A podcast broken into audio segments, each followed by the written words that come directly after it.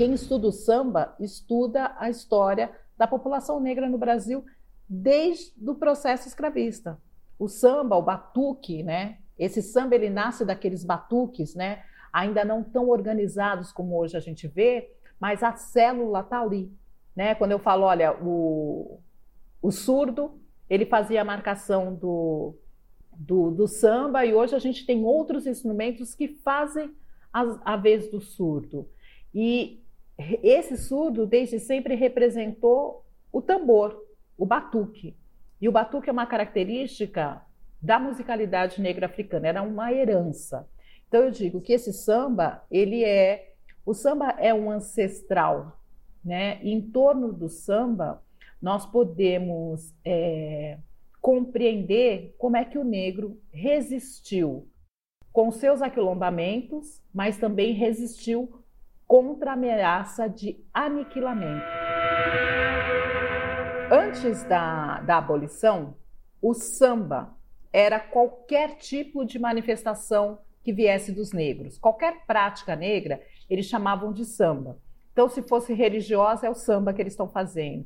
Se eles se encontrassem para cantar, eles estavam fazendo samba. Se eles se, se juntassem para rezar, eles estavam fazendo samba. Então, o samba, ele, ele era, sinônimo, era sinônimo de ajuntamento negro.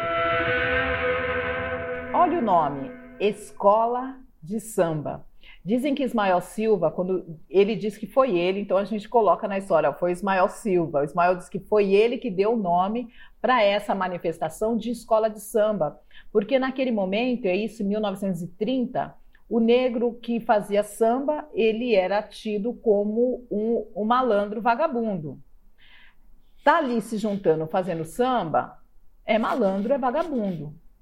E eles faziam muita, muita cultura. Eles produziam letras maravilhosas, né? E aí ele diz: Eu vou dar o nome, não vai ser mais bloco de carnaval, vai ser escola de samba, porque aqui nós vamos ensinar sobre nós a essa sociedade. Então se chama escola de samba como uma forma também de desafiar, de afrontar, mas dizer: o samba é uma escola os sambas e as religiosidades de matrizes africanas caminham de mãos dadas, eles se espelham. Por isso que eu te falei agora há pouco, olha, você vai, você vai no terreiro de Candomblé, tem o orixá, você vai na escola de samba, tem um pavilhão girando. A devoção que o sambista tem ao pavilhão é o mesmo que um adepto do Candomblé tem ao seu orixá. As cantigas que você canta dentro de um terreiro, você pode se assemelhar às narrativas dos sambas enredos. O girar da baiana na avenida, ele se assemelha ao girar das filhas de santo num xirê de candomblé ou em outros rituais onde a circularidade que eu falei agora há pouco, que é um valor civilizatório, ele está presente até que eu decido fazer a pós-graduação em ciência da religião. Por que, que eu escolhi ciência da religião? A gente já até falou, mas assim, porque eu queria me manter é, nesse debate. Né? Então, como eu lia muitas coisas sobre a minha religião, que eu falava, não é nada disso. E como eu, quando eu lia e via a história de apropriação da, dessa festa das escolas de samba, e também achava, está se perdendo, eu falei, eu vou para a ciência da religião, dizer que essa religiosidade aqui e essa festa aqui da escola de samba, eles são um contínuo um do outro. Eles se espelham em expressão porque eles fazem parte de uma outra forma de ver e viver o mundo. Essa coisa da generificação, masculinização de orixás, cristianização de Exu acontece com a invasão patriarcal judaico-cristã em África. E Exu foi a maior vítima, porque é, enquanto se associa Iemanjá a Nossa Senhora, Oxum a Nossa Senhora, Ogum a, a, a São Jorge, é, Santa Bárbara a restou para Exu, por conta de todas as narrativas, ser associado a um diabo cristão, que não existe em África e não existe até hoje no candomblé. Se você for pegar qualquer denominação de religião de matriz africana, não há culto ao diabo cristão. Esse diabo cristão não existe. Naru Rodô Entrevista. Cláudia Alexandre. Naruhodo. Podcast. Você quer apoiar a ciência? Quer apoiar o pensamento científico? Quer ajudar o Naruhodô a se manter no ar? Ouvir os episódios e espalhar a palavra já é um grande passo. Mas existe um outro jeito. Quem possibilita isso é a Orelo. Você escolhe um valor de contribuição mensal e tem acesso a conteúdos exclusivos, conteúdos antecipados e vantagens especiais. Além disso, você pode ter acesso ao nosso grupo fechado no Telegram e conversar comigo, com Altair e com outros apoiadores. Toda vez que você ouvir ou fizer download de um episódio pelo Orelo, vai também estar pingando uns trocadinhos para o nosso projeto. Combinado? Então baixe agora mesmo o app Orelo no endereço orelo.cc ou na sua loja de aplicativos e ajude a fortalecer o conhecimento científico.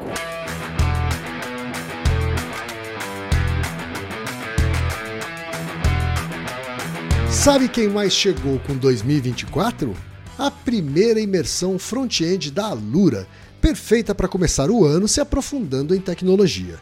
Em cinco aulas gratuitas, você vai mergulhar em HTML, em CSS e criar uma página web responsiva e com layouts avançados. É 100% online, 100% gratuito e com certificado de participação, com a melhor didática e as melhores professoras e professores. Você ainda terá acesso gratuito à Lure, a inteligência artificial da Alura, e vai interagir com a comunidade Dev e aproveitar o espaço para networking no Discord. Mais de um milhão de pessoas já mergulharam nas imersões da Alura. Chegou a sua vez de explorar esse novo universo. Então faça sua inscrição grátis agora mesmo, porque olha, as vagas são limitadas alura.tv barra naruhodô traço imersão front-end tudo junto. Repetindo, alura.tv barra naruhodô traço imersão front-end.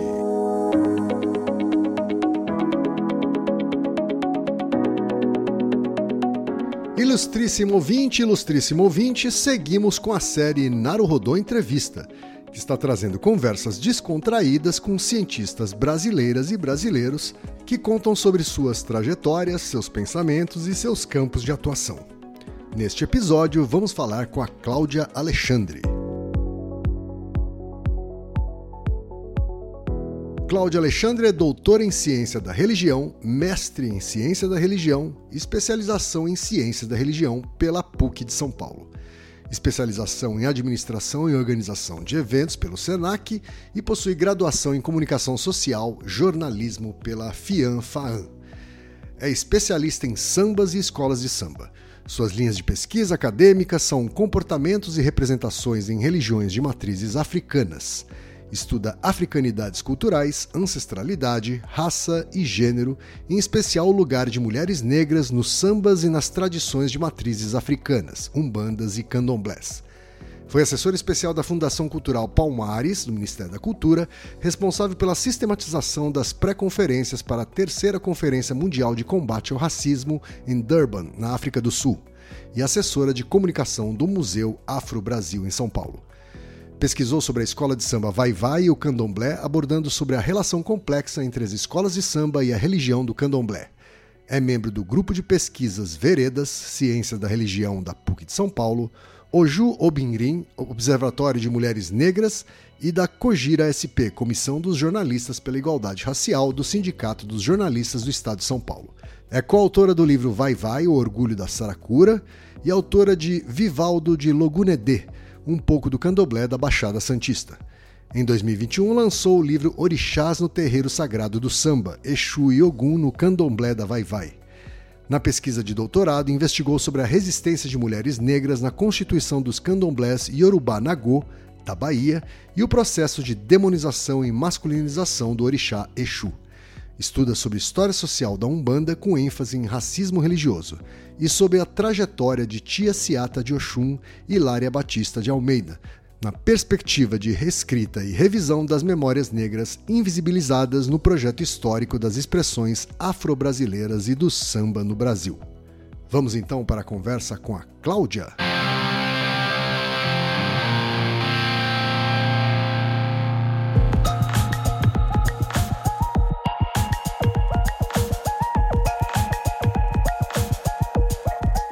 Cláudia, muito obrigado pela sua presença. É um prazer receber você aqui no Naruhodô Entrevista. E eu queria, Cláudia, começar com você, como eu começo com todas as pessoas que eu entrevisto aqui. Eu queria que você me falasse do seu nascimento, sabe? Quando você nasceu, onde você nasceu, em que contexto familiar, em que, em que cenário, tá? E aí a partir daí a gente conversa. Ah, tá certo. Quem? Primeiro, obrigada por esse convite. E que delícia, né? Ser convidada para falar da gente, né? A partir da, do dia que a gente nasceu, do que a gente lembra da infância, da trajetória. Eu acho que isso é tão importante, né? Principalmente quando a gente passa uma trajetória se sentindo silenciado.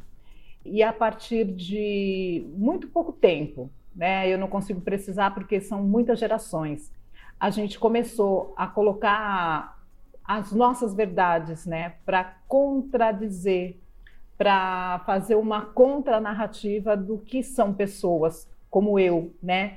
Eu sou uma mulher preta, de pele retinta, e isso diz muito sobre a história que eu vou te contar agora. Sim, sim, imagino. é, eu nasci numa família em que minha mãe era uma, uma babá e o meu pai um sapateiro.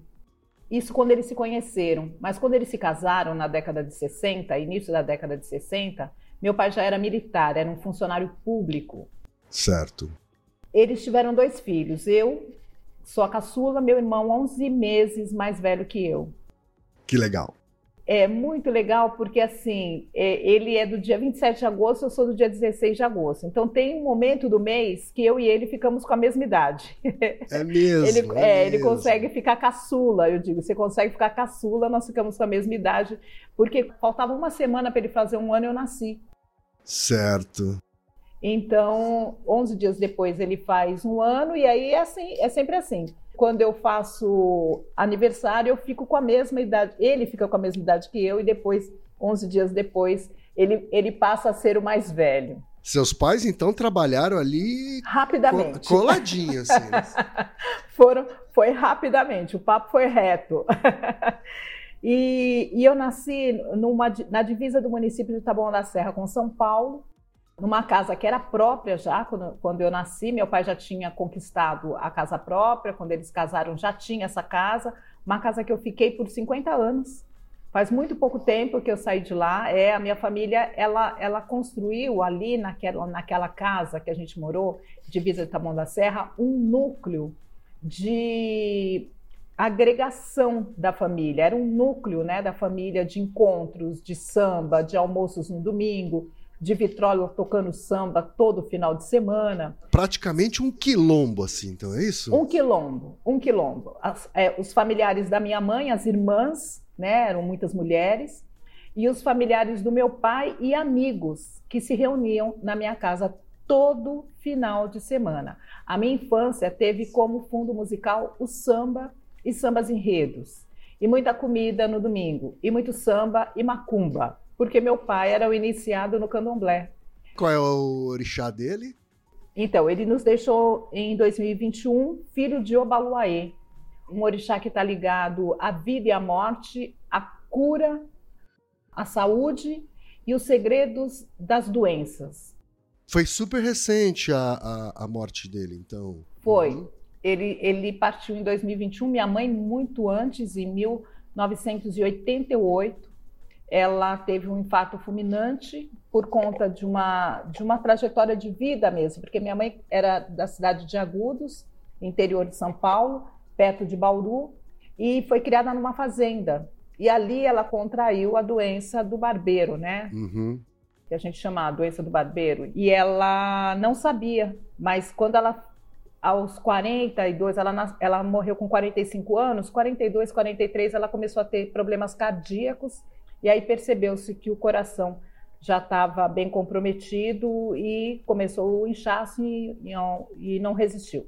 Teve o um infarto aos 45 anos e o meu pai, ele faleceu em 2021, em período da pandemia, não, mas não foi por conta da pandemia, foi porque ele, ele teve um agravamento de uma demência, que foi uma doença que me fez olhar de outras formas o mundo. Eu não sabia que demência era tão grave, né? E assim, e, e como o sistema de saúde, meu pai era um militar, portanto ele tinha um convênio da Polícia Militar do Estado, uhum. mas mesmo assim é uma acusação e não é de dizer que os médicos precisam orientar melhor as famílias quando elas vão passar por experiências assim principalmente experiências degenerativas, uhum. né? Porque a demência ela vai paralisando, ela vai, ela vai simplesmente interrompendo os movimentos, todo, todo o funcionamento neurológico.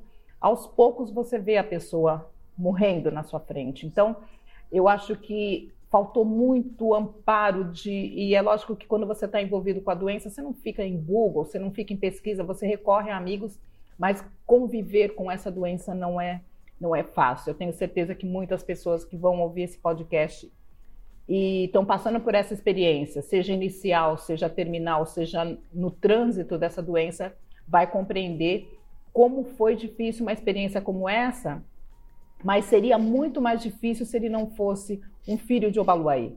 Se a minha família não tivesse uma, uma tradição de celebrar a vida e de compreender a chegada da morte. Então, as tradições de matrizes africanas, a visão de mundo negro-africana, ela nos ensina a celebrar a vida e compreender que a morte não é o fim.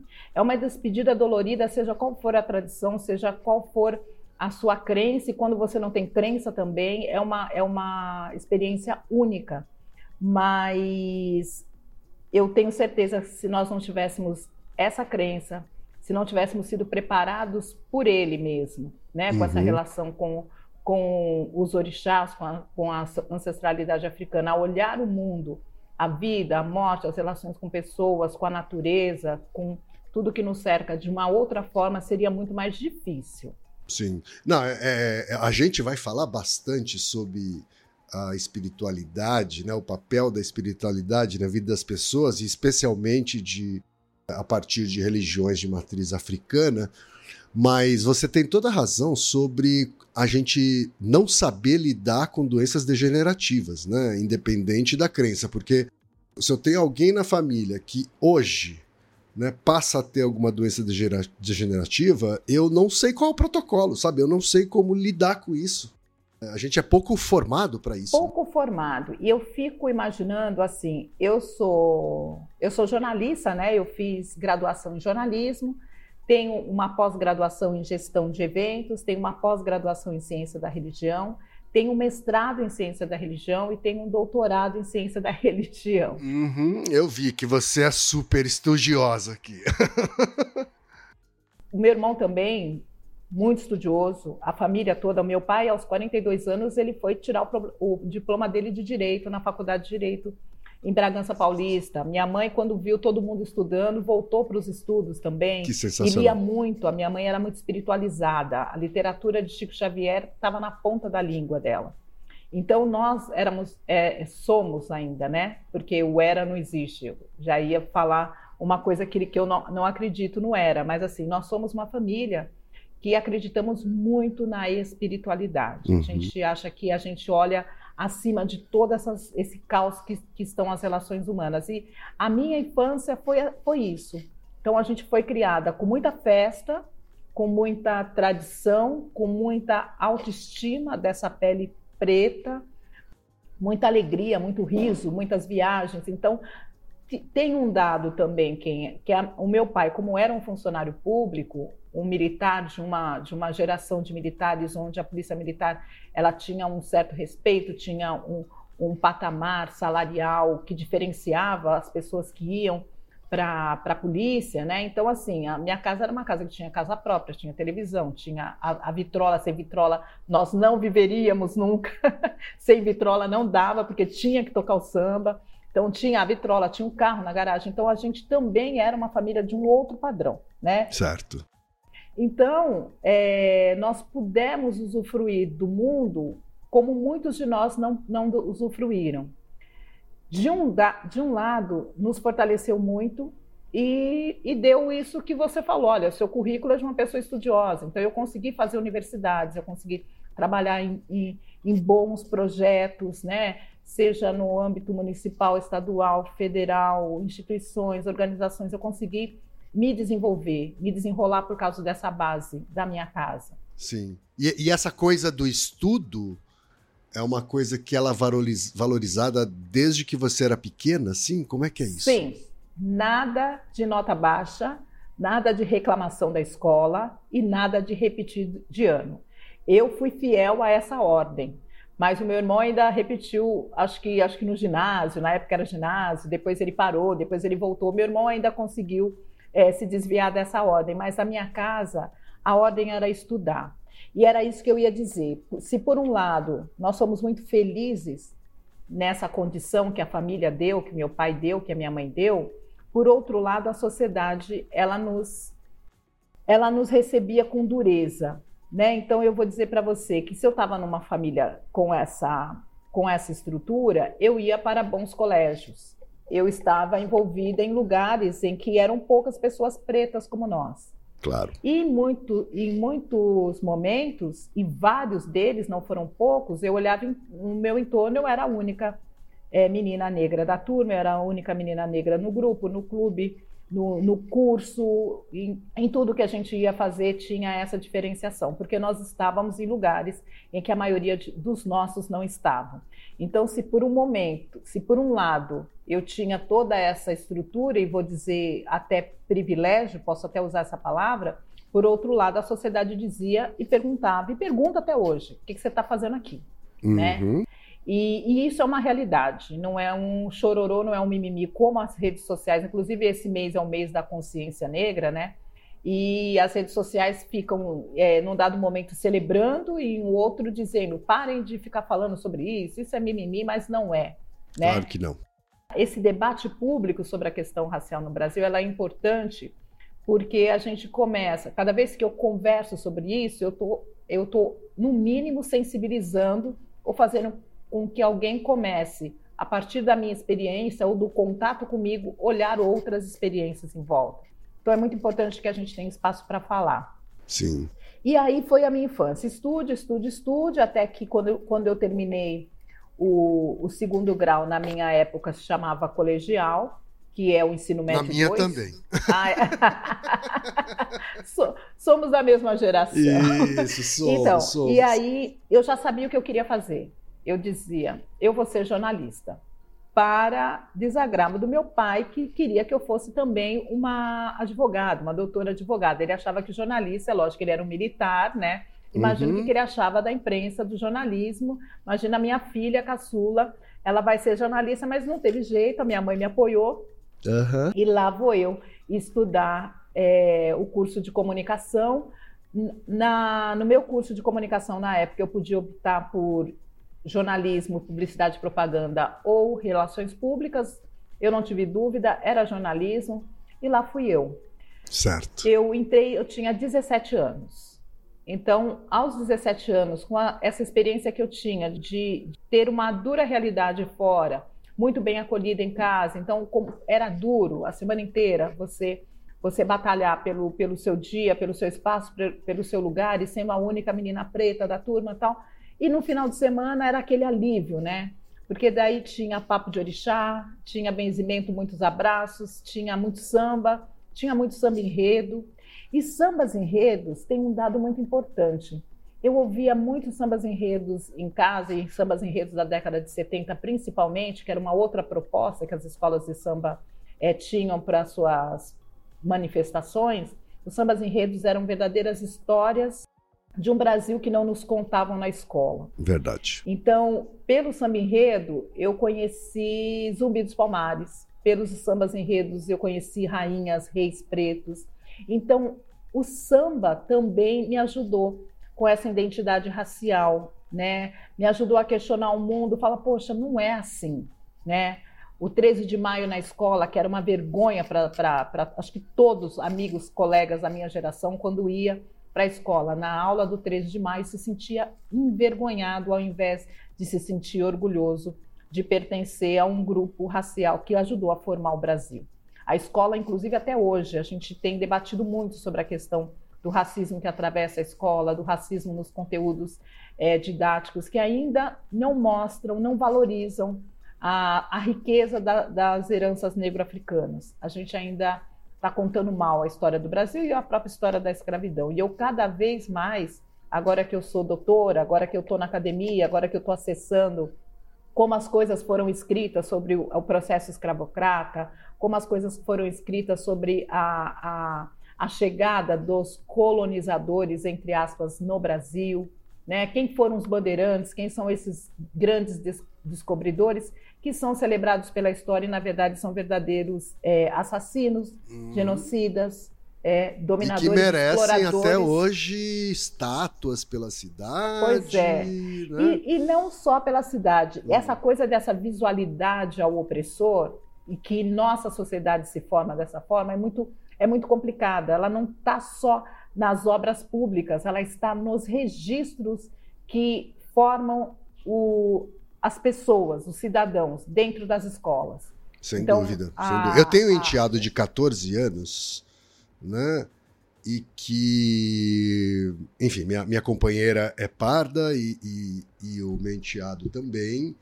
É, e ele está numa escola que hoje, aos 14 anos, no nono ano, né, o último ano do, do, do ensino fundamental, eles têm discussões uh, uh, questionando a narrativa eurocêntrica né, da, da, da, história do Brasil, mas lá atrás, mesmo a geração dele, né, aprendeu o descobrimento do Brasil. Né? E não a invasão e o genocídio da, dos povos originários. Quem? É o que eu mais digo. Há quanto tempo nós, dos movimentos sociais, não estou falando só de movimentos negros, movimentos sociais, de direitos humanos, é, a academia já está dizendo, o Brasil não foi descoberto, mas os livros didáticos continuam saindo com 22 de abril, o descobrimento do Brasil. E aí, é, é assim, é, um, é, um, é uma disputa de narrativas, né? é o tempo inteiro a gente tentando ver quando é que o Brasil vai mostrar a sua cara, né? É, em 2019, a Escola de Samba Mangueira saiu com um enredo chamando História para Ninar, chamado História para Ninar, Gente Grande, que falava sobre um Brasil que não está no retrato, né? O Samba Enredo da Mangueira de 2019, que tem, teve como tema a História para Ninar Gente Grande, ele tem um, um, uma parte que é, é um tema que fala sobre um Brasil que não está no retrato. Ele diz assim: tem muito sangue negro pisado atrás do herói emoldurado. Ou seja, se virar esse retrato do Brasil, a gente vai ver é, como é que ele foi construído.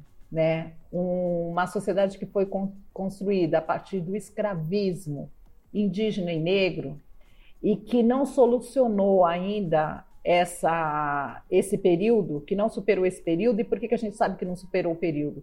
Porque quando você vai ver os índices sociais, é, população negra, preta, parda, indígena está na base da pirâmide. Se você for falar sobre mulher negra, está mais abaixo ainda. Então, é nesse momento que você diz: o Brasil não superou um período do escravismo e ainda vive na memória dele. Tanto vive na memória dele que não dá oportunidade a quem ele escravizou. Então, quando fala assim, ah, mas algumas pessoas falam, mas eu vou pagar pelos meus antepassados, é lógico que você não vai pagar, você vai ajudar a reparar. Claro ninguém está dizendo que assim quem tem que pagar é o Estado, né? Então a gente já fez muitos debates sobre a questão da, das indenizações reparatórias, como é que fica, porque por política pública as coisas não conseguem andar, então como é que a gente faz, né? Sim. Então não é sobre pessoas, né? É sobre pensamentos, é sobre narrativas, é sobre registros, é sobre silenciamentos, é sobre dores, violências. Então isso é um, um Brasil que não está no retrato. Uhum, e assim, se a gente jogar tudo isso para fora e tentar superar isso, a gente vai viver bem.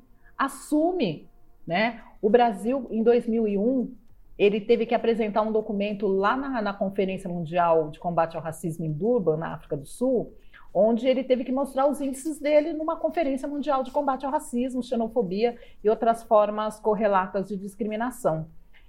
Ele saiu de, de Durban com uma lição de casa, porque foi declarado um país racista. Então, assim, não é a Cláudia que está falando, não é o Ken que está falando, não, não, não são as pessoas que estão nos ouvindo é que vão dizer, olha, eles estão. Não. O Brasil tem um documento que ele diz: somos um país racista, 2001, e vamos é, aplicar, implementar políticas públicas para a superação desses índices.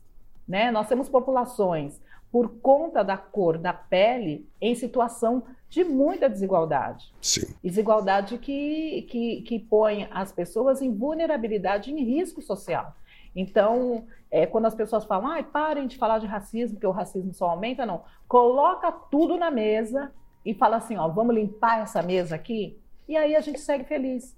Vamos obedecer a leis, vamos pensar na igualdade das pessoas, vamos dizer que eu quero ser feliz e quero ver todo mundo feliz também, né? Tantas músicas cantam isso, né, Ken? Eu, olha que interessante. Eu, eu vou formar esse meu pensamento crítico ouvindo samba, ouvindo samba enredo. Então, o samba, é, você, você se forma em jornalismo, né? E o samba já fazia parte da sua vida. Né? Ele, ele é o seu objeto desde o jornalismo, é isso? Desde casa. Você falou assim: ah, como é que você nasceu? Você lembra como é que você nasceu? Sim, eu, eu começo a me, me, pensar como gente, é, tendo essa relação com, as, com, com a parte espiritual, né? Porque eu disse para você que aos 17 eu entro na universidade, mas aos 15 eu fui levada no terreiro de Umbanda porque a Cláudia era diferente, ela tinha visões, ela tinha sonhos, ela então assim, eu já era uma criança diferenciada. A casa já olhava e lá vem a Cláudia, né? Então, é, então essa relação com ancestralidade e essa ancestralidade é, tendo essa afirmação através do samba, que era uma coisa que me pertencia, era nosso, e essa coisa da pertença é muito importante, porque eu sabia que por mais que fosse doída as relações com as pessoas fora de casa, eu tinha algo que me pertencia, que era meu, que dava afetuosidade, que dava sociabilidade na casa, que juntavam os amigos, que fazia a gente rir, conversar, é, se abraçar e dizer te amo no final de semana. Quando eu estou na universidade, as coisas não foram foram muito bem, porque eu fui muito bem na, na, na faculdade, mas eu não tive exercícios Tive exercícios, mas não fui tão privilegiada. Isso seria difícil, mas eu não fui tão celebrada nos exercícios de rádio e de TV. Então, assim, é, e isso faz muito pouco tempo que eu percebi, viu? Que eu fui fazer. Eu estava levant, é, levantando histórico para um projeto que às vezes eles pedem histórico escolar, aquela coisa toda. Eu peguei o histórico escolar da, da graduação em comunicação social e eu estava vendo as minhas notas, né? Nossa, como eu fui bem, como eu fui bem. Falei, nossa, tive nota baixa aqui. Nossa, eu tive nota baixa aqui também. Quando eu fui ver, eu tive nota baixa em rádio e eu fiz toda a minha carreira em rádio depois que eu fiz a, sair da faculdade uhum. e em TV, que eu fiz e continuo fazendo muitos trabalhos para TV ainda, falando de samba.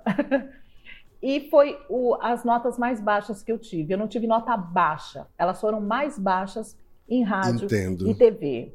E aí é que eu começo a fazer a leitura. Poxa, naquele momento o racismo já estava atravessando. Então. Sem dúvida. Como é que o professor não me dava oportunidade de fazer exercícios de TV mas chamavam minhas amigas bonitinhas, cabelos compridos, olhos claros, para ele ficar testando na TV e não testou a Cláudia na, na, no, laboratório de, de TV.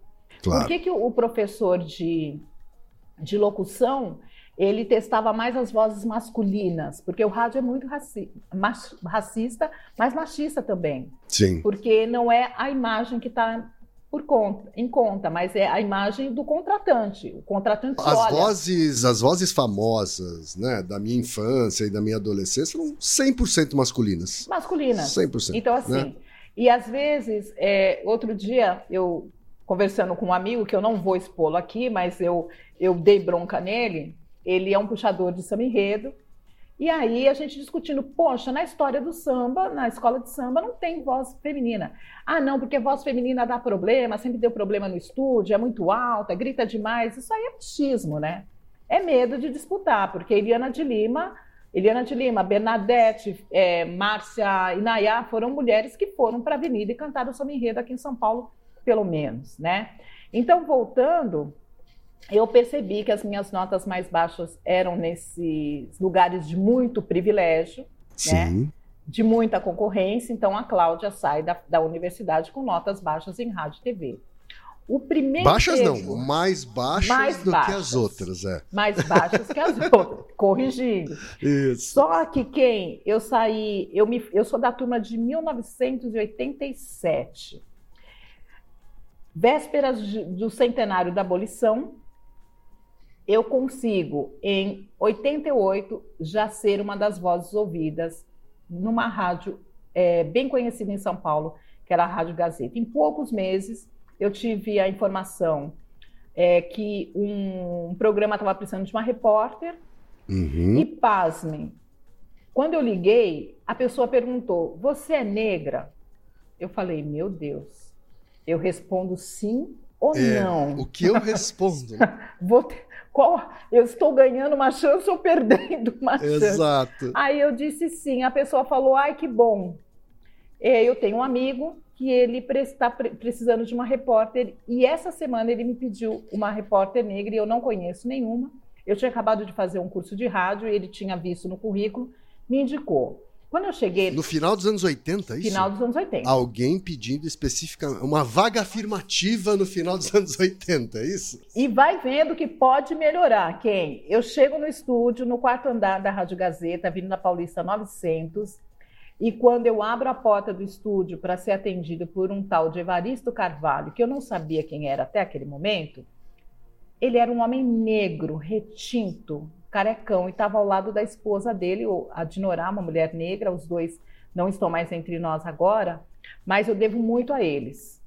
Evaristo de Carvalho, ele me recebeu, ele já ia abrir o programa e eu estava toda deslumbrada pela primeira vez. Eu estava entrando numa rádio, aquele estúdio maravilhoso e todo analógico. Hoje Hoje eu tenho uma rádio digital, eu faço, o programador está lá na casa dele, coloca a rádio no ar, eu às vezes entro, coloco a voz, tiro, e é muito fácil. Mas antigamente era um aparato, uma, um estúdio de rádio, eu estava deslumbrada naquele dia. Aí, é, quem? Ele pediu para eu sentar do lado da mesa, eu ali esperando, preocupada, porque eu, eu na verdade, pedi para minha mãe esperar, porque eu achei que ela não ia poder entrar na rádio. Imagina, ela vai procurar emprego, chega de mão dada com a mãe, né? A minha mãe ficou lá na recepção da Paulista. E aí era umas sete da noite. Aí ele abriu para eu e falou: oh, Pera um pouquinho, ai que bom, você veio. E aí conversou comigo algumas coisas, perguntou meu nome, escreveu na, na, lá no, no, papel dele, e tá aí, entra repórter, ele fala e toca samba, chamava Rede Nacional do Samba o programa. Uau! Eu estava numa vaga de um programa de samba. Não, não, não tinha candidata melhor, né, Claudia? Não. Não. vamos vamos tava, lá. Foi tudo, foi tudo preparado, como a gente uhum. diz no terreiro. Sim. E aí, é, eu sei que num dado momento ele falou: então tá, antes de. Já eram 10 da noite, eu só pensava na minha mãe lá embaixo. 10 da noite ele já estava encerrando o programa e falou assim: ó, vamos encerrar o programa, mas eu quero dizer que no, no, próximo programa já teremos uma repórter correndo todas as quadras das escolas de samba da cidade de São Paulo, conversamos com sambistas. São Paulo terá agora reportagens ao vivo. E eu assim olhando. E ela está aqui com a gente, Claudinha. Ele, daí ele já me deu o nome. Claudinha, ele, eu, já virou Claudinha. Eu virei Claudinha naquele dia. Uau, e que aí, contratação rápida, hein? É a minha vida mudou. Ele me contratou e a partir dali ele me ensinou a falar no rádio, a escrever para a rádio, escrever para o jornal. Ele era colunista da Gazeta Esportiva, ele tinha uma coluna chamada Assim Cantos Tamborins na Gazeta Esportiva. Uhum. E como era o centenário da abolição, eles fizeram um caderno especial. Eu fui repórter especial, eu tinha acabado de, ser, de, ser, de me formar. Eu fui repórter especial do caderno dos 100 anos da abolição da Gazeta Esportiva. Escrevi, entrevistei sambista, entrevistei, fui para todos os quilombos de São Paulo, fui todas as pautas negras. E naquele período a gente tinha uma uma secretaria especial de cultura afro-brasileira no governo do estado, que era Teresa Santos, a secretária especial, e ela era muito amiga de Evaristo, e aí fizemos uma programação conjunta, promocional, eu apresentei show de grandes sambistas, de grandes... Eu, assim, a minha vida fez assim, ó... Que sensacional. Aos, eu me lembro do Evaristo de Carvalho, me lembro. Incrível, né? incrível ele. ele...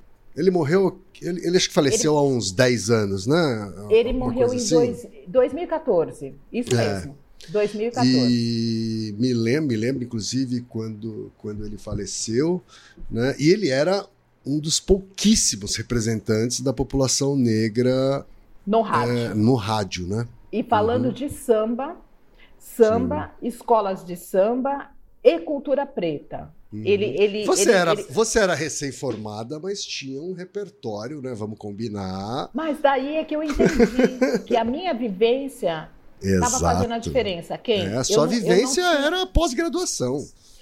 Eu não é. tinha dificuldade de fazer textos, eu não tinha dificuldade de, de conversar com o pessoal do samba, uhum. das escolas de samba, dos terreiros, das culturas, é, das manifestações afro-brasileiras, da, da, das associações é, pretas católicas, capoeira. Ele me mandava fazer matérias, tinha pauta preta, todo uhum. final de semana no programa e do é, Carvalho. Você provavelmente não tinha plena consciência da, do Nada. valor dessa sua vivência, mas ele enxergou. Por quê? Porque eu tinha esse lapso entre a escola, a universidade, eu não sabia o que era movimento negro. Eu saí da faculdade em 87 e o movimento negro ele tem um grande ápice no final dos anos 70. Então, quando as coisas estavam acontecendo, eu estava na universidade totalmente alienada do discurso da, da questão racial no Brasil. Eu não sabia nada de negritude. Eu começo a despertar ali no programa Rede Nacional do Samba, que para mim foi uma grande escola. De lá do, da Rede Nacional do Samba, no início da década de 90, acontece em São Paulo um movimento muito especial para o próprio samba, que foi a mediatização do samba através de um rótulo chamado pagode. Sim.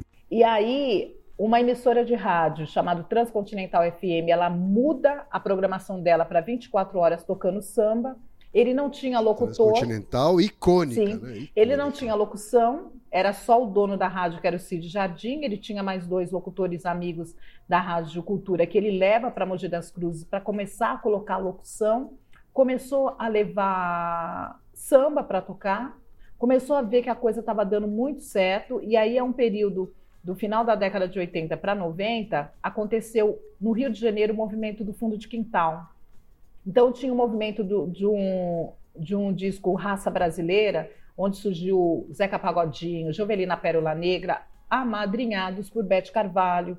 Aí surge Fundo de Quintal. Então tinha um movimento no samba no Rio de Janeiro diferenciado. Só que em São Paulo, o movimento do pagode ele é, ele é, é atraído para a mídia oficial, que são as gravadoras, um pouco depois desse surgimento dos grupos de pagode. Os grupos de pagode começaram a se inspirar no fundo de quintal. E aí, é, todo lugar tinha um barzinho com samba ao vivo, com roda de samba, dentro do, dos estacionamentos tinham, nos lava rápidos tinham roda de samba, mas a gente não tinha mídia. Então a gente tinha o programa do Evaristo Carvalho, tinha um programa na eu nem sei se essa rádio existe ainda. Era o Zé Antônio da Rádio, rádio Manchete, não existe mais. Tinha a Rádio Manchete, tinha o Evaristo na, na, na Gazeta, depois veio a Band com Band Brasil, aí a Gleide Xavier, que também não está entre nós, Gleide Xavier com Bene Alves. E aí eram programas. Não existia uma emissora de rádio tocando 24 horas.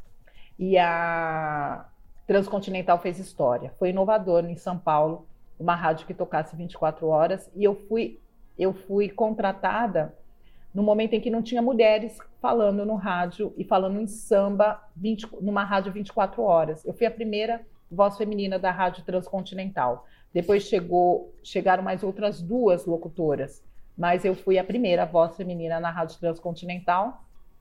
Foram quatro anos em primeiro lugar absoluto os quatro anos que eu fiquei lá. É, é, lógico que ela ficou mais, acho que ela ficou quase dez anos em primeiro lugar. Mas os primeiros quatro anos eu estava lá, né? Então, o que, que é legal, né, Ken? É eu saber dessa questão que para mim é ancestral, né? Eu nasci numa casa que era de samba, que era uma casa de sambistas, né? Não sambistas que, que, que estavam no movimento das escolas de samba, mas as escolas de samba estavam dentro da minha casa, através Sim. da vitrola, através do batuque que tinha no quintal. Tinha instrumento, meu pai tinha tamborim, outro chegava com pandeiro, tinha surdo, né? E, e é tão interessante que o surdo, hoje você não vê mais surdo em roda de samba. Se chegar um sambista com surdo na roda de samba, ele toma uma baquetada. Por quê, hein? Por que isso? Porque eu amo sei, o, o, som saiu. do surdo. Eu então, eu também amo o surdo, a marcação do surdo. Pois é. De primeira, de segunda, de terceira na, na, nas escolas de samba, eu acho incrível, porque o surdo, a representação ancestral do surdo é que ele é a batida do coração. Né? Sim. O tum, tum, é a batida do coração. Mas nas rodas de samba é, essas que mais que ele faz? Ele rouba, abertas. ele rouba os. O, o, não, a, é que depois. Confundo, não, não rouba, não rouba, não. Pelo contrário, ele, ele é um instrumento de, difícil de, de carregar.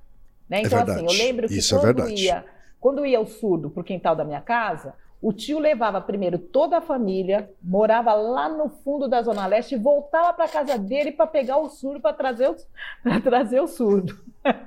então não era Entendi. fácil você Sim. carregar um surdo. E depois, Sim. com o fundo de quintal, depois do fundo de quintal já na década de 80, o fundo de quintal começa a trazer instrumentos diferentes. O banjo, por exemplo, é uma invenção que surge com o pai do Almir Neto, é, dentro do fundo de quintal. O banjo é aquele que é de cordas, ele acompanha o cavaquinho, mas ele tem um som percussivo. Se você, se você ouvir agora, dá, um, dá um, um Google aí, põe som do banjo, você vai ver que ele tem um som alto e percussivo. Então aí já diminui percussão no pedaço.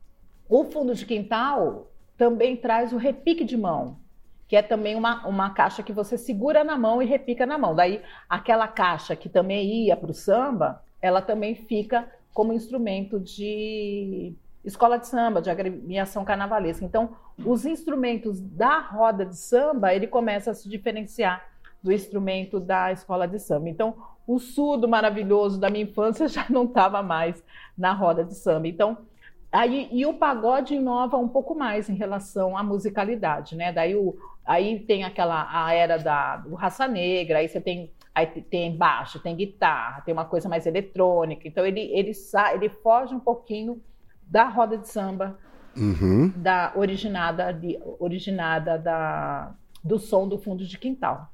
Essas transformações eu vi e eu vivi. Eu tô essa semana participando de um congresso e eu sou curadora do congresso, chama Congresso Unisamba, que começou no dia 14 de novembro, vai até o dia 14 até 17 de novembro, abrindo a, o mês da consciência negra em São Paulo, esse ano, na virada do samba. E a gente cada dia está discutindo um, um tema importante e trazendo pessoas da academia que produzem samba, que foram para a academia como eu, falar de samba enquanto ciência, enquanto conhecimento, né? E, e fazer uma narrativa mesmo contra-hegemônica, no sentido de que estão falando a partir de discursos dominantes sobre a nossa cultura. E nós temos conhecimento e temos saber. Né? Quem estuda o samba estuda a história da população negra no Brasil desde o processo escravista. O samba, o batuque, né? esse samba ele nasce daqueles batuques, né? ainda não tão organizados como hoje a gente vê, mas a célula está ali. Né? Quando eu falo, olha, o, o surdo, ele fazia a marcação do, do, do, samba, e hoje a gente tem outros instrumentos que fazem a, a vez do surdo. E esse surdo, desde sempre, representou o tambor, o batuque. E o batuque é uma característica da musicalidade negra africana, era uma herança. Então eu digo que esse samba, ele é o samba é um ancestral, né? em torno do samba, nós podemos é, compreender como é que o negro resistiu com seus aquilombamentos, mas também resistiu contra a ameaça de aniquilamento. E isso é, foi muito importante, e isso que eu estou te falando foi exatamente um dos temas dessa semana, né? Como os territórios e as territorialidades e qual é a diferença dos territórios em que o negro foi obrigado a ressignificar a humanidade, a sua sociabilidade, mostrar a sua cultura, e o que, o que significa a territorialidade. A territorialidade é o resultado do que ele fez com aquele território que ele foi empurrado. Né? Porque quando a gente fala que termina a, escra a escravidão com a abolição da escravatura e ela é mal acabada, né? e a gente diz que nós não celebramos o 13 de maio e o problema não é a princesa Isabel, embora a princesa Isabel tenha tenha conseguido minimizar o problema que estava, mas ela não foi a, a grande rainha, a grande benfeitora, como a história oficial fala, e a gente passa a, a, jogar um holofote no 20 de novembro, que é o dia que a gente coloca como dia da consciência negra, e a gente e, a gente, e dali emerge um herói negro para para a gente passar né, na, na cara da sociedade de que nós temos o herói negro e a partir dele a afirmação da nossa negritude, significa a gente, a gente lutar para que a gente não, não sofra tantos apagamentos na história como já sofremos. Nós já perdemos muito, Ken. Nós, enquanto população negra, nós já perdemos muito. Se a gente está falando que a gente a gente está num país que 300 anos escravizou pessoas negras por conta da cor da pele, é, justificado pela igreja, justificado por toda uma sociedade, porque o grande interesse era econômico e do capital, a gente vai dizer é, as lutas elas são legítimas, as lutas são legítimas porque o capital continua, o capitalismo continua.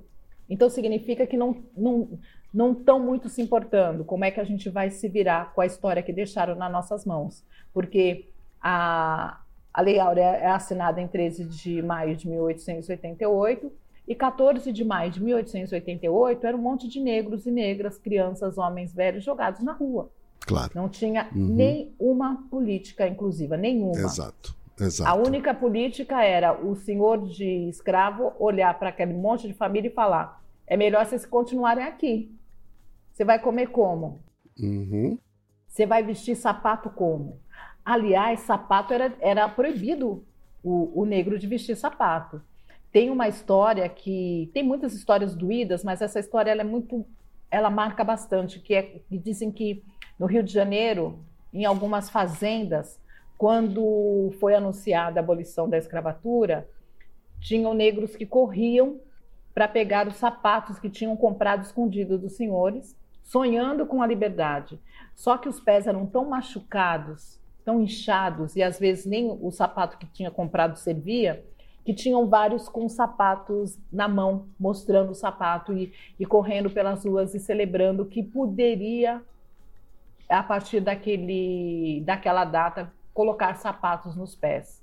Era proibido ao negro colocar sapatos nos pés, porque uma das dos sinais de que ele era escravo ou escravizado, como a gente diz, é que ele andava descalço. Sim, sim. Então, e, o, e, gente... e, e, com a abolição da, da escravatura, é, ou uma abolição da escravatura sem uma política pública de inserção dessas pessoas, né, de uma um, ali era o momento, por exemplo, de uma reforma agrária, de uma primeira reforma agrária, né, que não aconteceu até hoje. que não aconteceu até hoje, enfim, né? O Brasil acho que é, sei lá, um dos poucos países né, que nunca fez uma reforma agrária né, para é, minimizar, né, para minimizar pra essa, reparar, essa né? é, e minimizar a desigualdade, enfim, né? É, é, e essa história que você me contou sobre sapatos eu não conhecia, é realmente muito forte. Mas você comentou agora há pouco, Claudia, sobre o samba como um instrumento de evitar a aniquilação do povo negro. Né? Me fala um pouquinho mais sobre isso. É, antes da, da abolição, o samba era qualquer tipo de manifestação que viesse dos negros. Qualquer prática negra, eles chamavam de samba. Então, se fosse religiosa, é o samba que eles estão fazendo. Se eles se encontrassem para cantar, eles estavam fazendo samba. Se eles se, se juntasse para rezar, eles estavam fazendo samba. Então, o samba ele, ele era, sinônimo, era sinônimo de ajuntamento negro. Entendi. E em torno desse samba, quando a gente fala ajuntamento, a gente, a gente começa a falar que em torno dos sambas, dos encontros que os negros faziam, porque em algum em dado período o senhor ele já tinha visto que estava subindo a, a água estava subindo, né? O gato estava subindo no telhado, como eles falam. A questão da, do, da escravidão, a escravização negra estava se tornando insustentável para o sistema. Embora a economia brasileira dependesse da mão de obra escrava, os escravizados já estavam, boa parte deles libertos, boa parte deles aquilombados, boa parte deles em revoltas, revoluções, lutas disputando e matando seus senhores e seus algozes. Então, à medida em que as cartas de, de alforria começam a circular, que cada vez mais negros começam a, a conquistar suas liberdades, negociar, muitos africanos começam a vir, o, o comércio muda, porque a partir de 1850, o, o processo, o tráfico negreiro ele é proibido embora o Brasil ainda conseguisse burlar por sete anos. Ele conseguiu ainda trazer ali pelo litoral, pelo, pelo litoral norte, ali entrava por Paraty, ainda entrava navios com, com escravizados de África e era um tráfico ilegal. Mas, em 1888, as coisas já estavam insustentáveis. É engraçado que a história do Brasil não fala, mas é, no dia 13 de maio de 1888, a gente tinha poucos negros escravizados no Brasil. Né? Você já ouviu falar isso? A Nunca. gente tinha poucos negros escravizados no Brasil. Alguns estados nem tinham mais escravizados. Você está dizendo que a maior parte já estava liberta? Já, já estava, estava em condição tinha... de. Já estava liberta. Já estava liberta. Muitos deles já tinham recebido heranças, terras, então, assim, isso não é uma condição padrão, mas certo. dizer que a gente tinha 100% de negros escravizados é, em condição de escravização no Brasil em 13 de maio de, de 1888 é uma história que precisa ser contada direito, porque é uma história Sem mal dúvida. contada. Sem São dúvida. Paulo, por exemplo, não tinha escravizados. Em São Paulo já não tinha no dia 13 de maio de 88.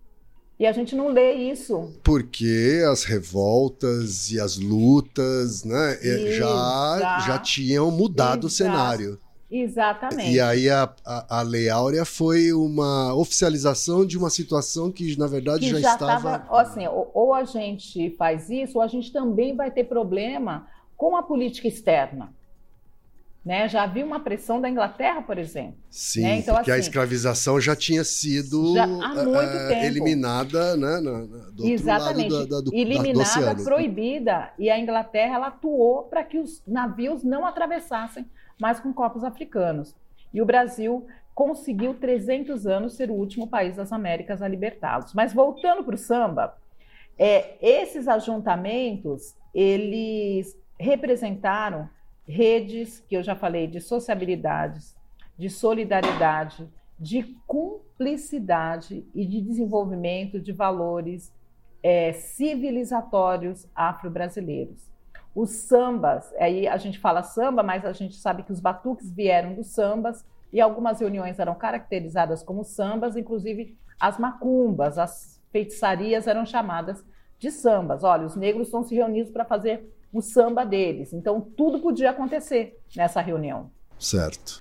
Casas de negros eram invadidas. Outra coisa que a história não conta. É, se a gente falar em Rio de Janeiro, que era a capital naquele período, é, tinham muitas casas alugadas por negros. Tinham casas, em, em 1700, tinham casas chamadas de zungus, que as negras, as mulheres negras foram as primeiras que compram suas casas de alforria, né? E elas alugavam, elas, elas alugavam essas casas de cômodo, que eram chamadas de casas comunitárias. Ali elas, elas tratavam, acolhiam, elas davam comida, alimentação para os negros que ficavam rodando pela, pela, pelas ruas. Então eram casas chamadas de casas de negros comunitárias. Final da, de 1700 elas foram proibidas. Então a, a, a polícia invadia, a, o jornal denunciava porque percebeu-se que muitas dessas casas elas davam acolhidas, eram pontos de articulação política de negros fugidos, de reuniões mesmo para a armação, para as revoltas, para as invasões, então elas foram desfeitas. Mas dentro dessas casas, e é por isso que eu cheguei nelas, nos ungus, se fazia samba, se fazia macumba, se fazia os batuques. E o samba era uma, os sambas, os toques, as rezas eram uma, era uma atração para esses ajuntamentos, era um motivo para esses ajuntamentos. Quer dizer, eram, que... é, é, se tornavam centros culturais e religiosos. Assim. Religiosos e políticos, acima de tudo político. Nenhuma religião negra foi feita sem a, a, a lucidez em relação ao, ao corpo político que o negro era. E, e, o samba estava ali. Então, quando eu fui estudar samba e escolher samba para levar para a academia, eu fui a partir dessa perspectiva, desse valor, para além do que é o carnaval. Porque daí a gente vai ter duas organizações que se espelham nesses ajuntamentos de sociabilidade. Quando eu falo em valores civilizatórios afro-brasileiros, eu falo de, de um complexo de, de dinâmicas que a professora é, Azoilda Trindade ela delineou, né? ela fala de pelo menos 11 valores civilizatórios. Ela fala da circularidade, que foi importante para que o negro revivesse o que era da ancestralidade. Ela fala da própria ancestralidade. Ela vai falar da, do comunitarismo, da comensalidade. Ela vai falar da energia vital. Ela vai falar de, de valores civilizatórios que só estavam nas reuniões dos negros. Não estavam na, no olhar ocidental, no olhar da elite. Então, o negro utilizou esses valores para ressignificar a humanidade. A partir da, da ressignificação, do uso desses valores, ele cantava, ele rezava, ele fazia as comidas diferentes, ele se vestia diferente. E esses grupos, esses ajuntamentos é que vão dar origem, por exemplo, aos primeiros terreiros de candomblés na Bahia, em Salvador. É, primeiro as Irmandades Negras, que são aquelas Irmandades da Boa Morte, que, que ajudam os negros a, a terem seus enterros dignos, a batizarem seus filhos, e isso surge no núcleo da Igreja Católica, inclusive patrocinado pela Igreja Católica. Mas dentro dessas irmandades, os negros aproveitavam para organizar o que, que foi chamado depois de candomblé. Certo. É tão engraçado, né? A primeir, o primeiro terreiro de candomblé na Bahia ele surge no fundo da igreja a partir do, do movimento da dissimulação de uma irmandade católica negra, a Irmandade da Boa Morte. Tanto e o sincretismo que... é uma forma de viabilizar negociar, isso, né? negociar com o sistema. É aí é que surge, é aí que a gente vai ver, olha, Nosso Senhor do Bonfim é Nosso Senhor do Bonfim, mas é Oxalá. Você vai ver que São Jorge, São Jorge é Ogum. Ansan, Santa Bárbara, mas na verdade não é, e desde, desde o início os negros sabiam que não eram, e, e isso foi uma forma de negociar com o, com o sistema. Né? Em algum momento o sincretismo é, é, se tornou complicado, né? a, gente, a gente na academia, em algum momento a gente usa, em outros momentos a gente debate, em outros momentos a gente problematiza, porque ele lembra um momento de muita violência. Sim. Não foi natural dizer que a, a divindade africana era um santo católico. Claro, era. É, é, isso aí é uma, é um, foi uma, uma defesa, né? Foi uma, uma, defesa. uma, uma, uma questão de sobrevivência, é né? Fala. É uma questão de sobrevivência, foi uma forma de negociação, negociou-se muito com o sistema opressor. Quando uhum. eu falei para você, o primeiro terreiro de candomblé nasceu atrás da igreja da Barroquinha, que foi o Casa Branca de Engenho Velho, ele nasceu em 1830. 1830 a gente estava.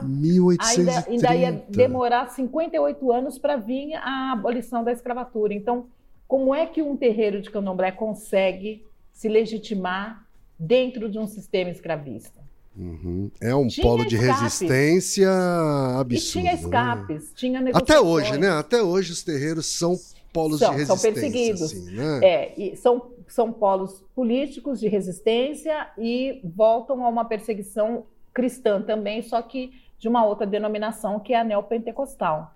Mas além desses terreiros, tem os afoxés, tem os maracatus, tem as capoeiras, tem outras manifestações culturais, que tem muitas manifestações culturais negro-africanas, e tem as escolas de samba.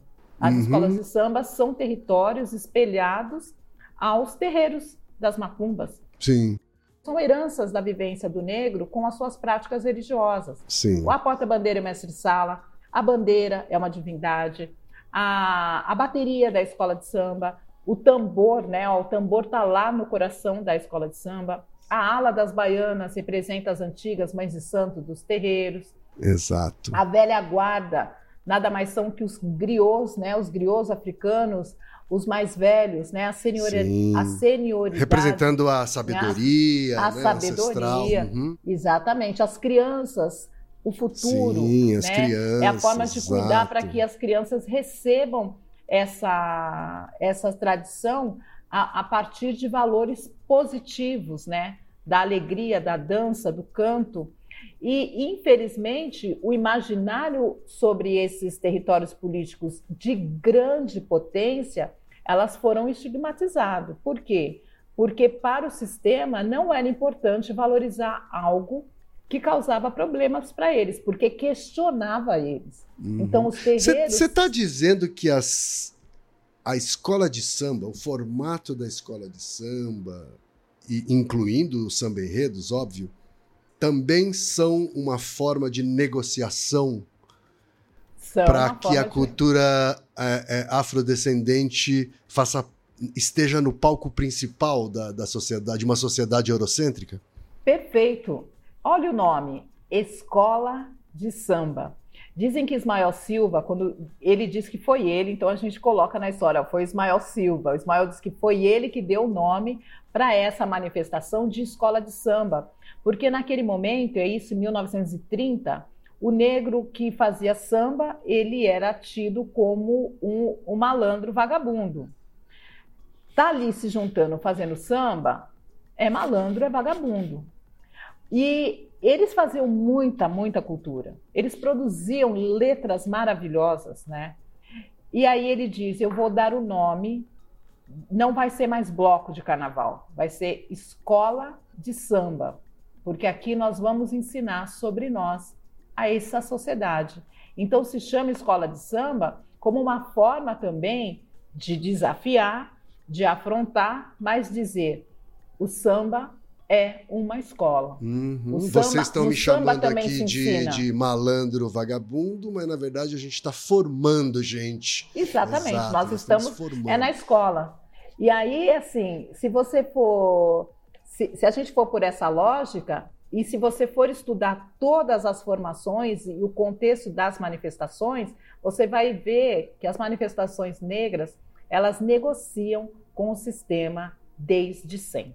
É, olha, é, eu sempre me maravilhei assim com a beleza das escolas de samba, sabe? Eu, eu, eu não tenho muito pique para pular o carnaval, mas a, a, as histórias e a estética da, das escolas de samba são uma coisa realmente única, assim, né? A, a, a minha esposa, ela, é, é, a minha, a minha esposa, ela, é, é, o primeiro trabalho dela foi num, num, num, galpão de escola de samba, assim, né? Então, e, e, ela fala que foi onde ela aprendeu a trabalhar com as mãos, assim, né? A trabalhar com o que tem, a trabalhar com né, o recurso que tem ali, né? É, é, e fazer a coisa com as mãos, né? Com as próprias mãos, assim. Né? É uma cultura é... maravilhosa. Uhum. É, ali, é, é, é, você assim, claramente, Cláudia, você é uma jornalista nata, uma comunicadora nata, mas tem um momento da sua vida que você resolveu se aprofundar de uma forma de, mais formal, né? É, é, é, você, você, você é, é doutora numa coisa que provavelmente não existia tanto tempo assim, né? Ciência da religião. É, Sabe? no Explica, Brasil há 40 é, anos. É, no Brasil há 40 anos. É, então, é recente, né? É recente, 40 é, anos. No é Brasil é recente. Há 40 uhum. anos nós temos a ciência da religião. E o que é ciência da religião? E as pessoas falam, Cláudio, eu vejo você falando de samba, o que você está fazendo na ciência da religião? Bom, vamos lá. A ciência da religião é aquela ciência que estuda não só a religião, ela estuda todas as formas e possibilidades de linguagens e expressões religiosas. Certo. Então, a possibilidade de eu, eu, eu, eu, eu não teria a possibilidade de ir até a teologia, que é uma uhum. ciência que também conversa com a ciência da religião, mas ciência da religião é uma coisa, teologia é outra. A teologia ela vai estudar uma verdade tá. religiosa. Então, é, para a teologia existe uma verdade religiosa. Então, por isso a gente, se você quer estudar catolicismo, né, você vai até a teologia. A teologia e, e você quer estudar o catolicismo como verdade, você vai à teologia. Se você quer estudar as várias formas em que o catolicismo hoje ele se expressa, inclusive ele não está mais somente dentro de uma igreja, é a ciência da religião que vai te ajudar a compreender esses hum. fenômenos. É, se você quiser é, estudar por que, que a gente diz que torcida organizada de futebol ela se assemelha ao comportamento religioso, você vai na ciência da religião e você vai poder é, compreender qual é esse sentimento, um sentimento quase religioso que move um aficionado por uma, por um, uma camisa de futebol, por um símbolo, por um brasão de um time de futebol. Uhum. Foi o lugar possível para eu dizer que a escola de samba e os terreiros de candomblé eles caminham de mãos dadas. Ou melhor, ah. os sambas e as religiosidades de matrizes africanas caminham de mãos dadas, eles se espelham. Por isso que eu te falei agora há pouco, olha, você vai, você vai no terreiro de candomblé, tem o orixá, você vai na escola de samba, tem um pavilhão girando. A devoção que o sambista tem ao pavilhão é o mesmo que um adepto do candomblé tem ao seu orixá. As cantigas que você canta dentro de um terreiro, você pode se assemelhar às narrativas dos sambas enredos. O girar da baiana na avenida, ele se assemelha ao girar das filhas de santo num xirê de candomblé ou em outros rituais onde a circularidade que eu falei agora há pouco, que é um valor civilizatório, ele está presente. Dizem que a baiana, quando gira para o lado, é a, a, a, roda na matriz africana, ela sempre gira no anti-horário. Anti-horário. Uhum. Quando a baiana gira no anti-horário, ela põe as mãos para o céu, reverenciando a ancestralidade e a África perdida.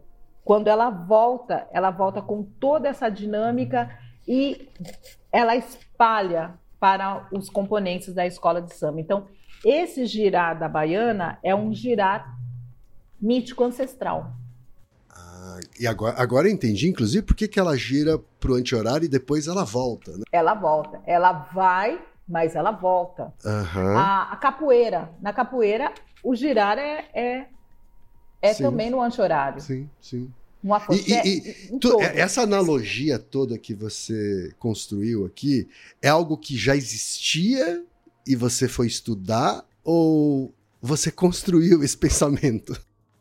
Eu construo, assim, a gente não inventa nada, né? Mas a gente, a gente, a gente primeiro, a gente vai, vai estudando os fragmentos da nossa história, a gente vai fazendo essa, essas construções, porque assim, é quase uma coisa lógica nas tradições de matrizes africanas, porque isso está um todo. Então, assim, eu estudo escolas de samba. Quem estuda maracatu, quem estuda afoxé, quem estuda outras manifestações, é, samba de roda, samba de roda ele, ele tem muito de ritualidade. Não, samba gente... de, para mim o samba de roda e o círculo num terreiro, é, assim, né? E os instrumentistas não ali, se, quer dizer, para mim é não se diferencia. Então uhum. essa composição é uma é uma composição de herança negro-africana.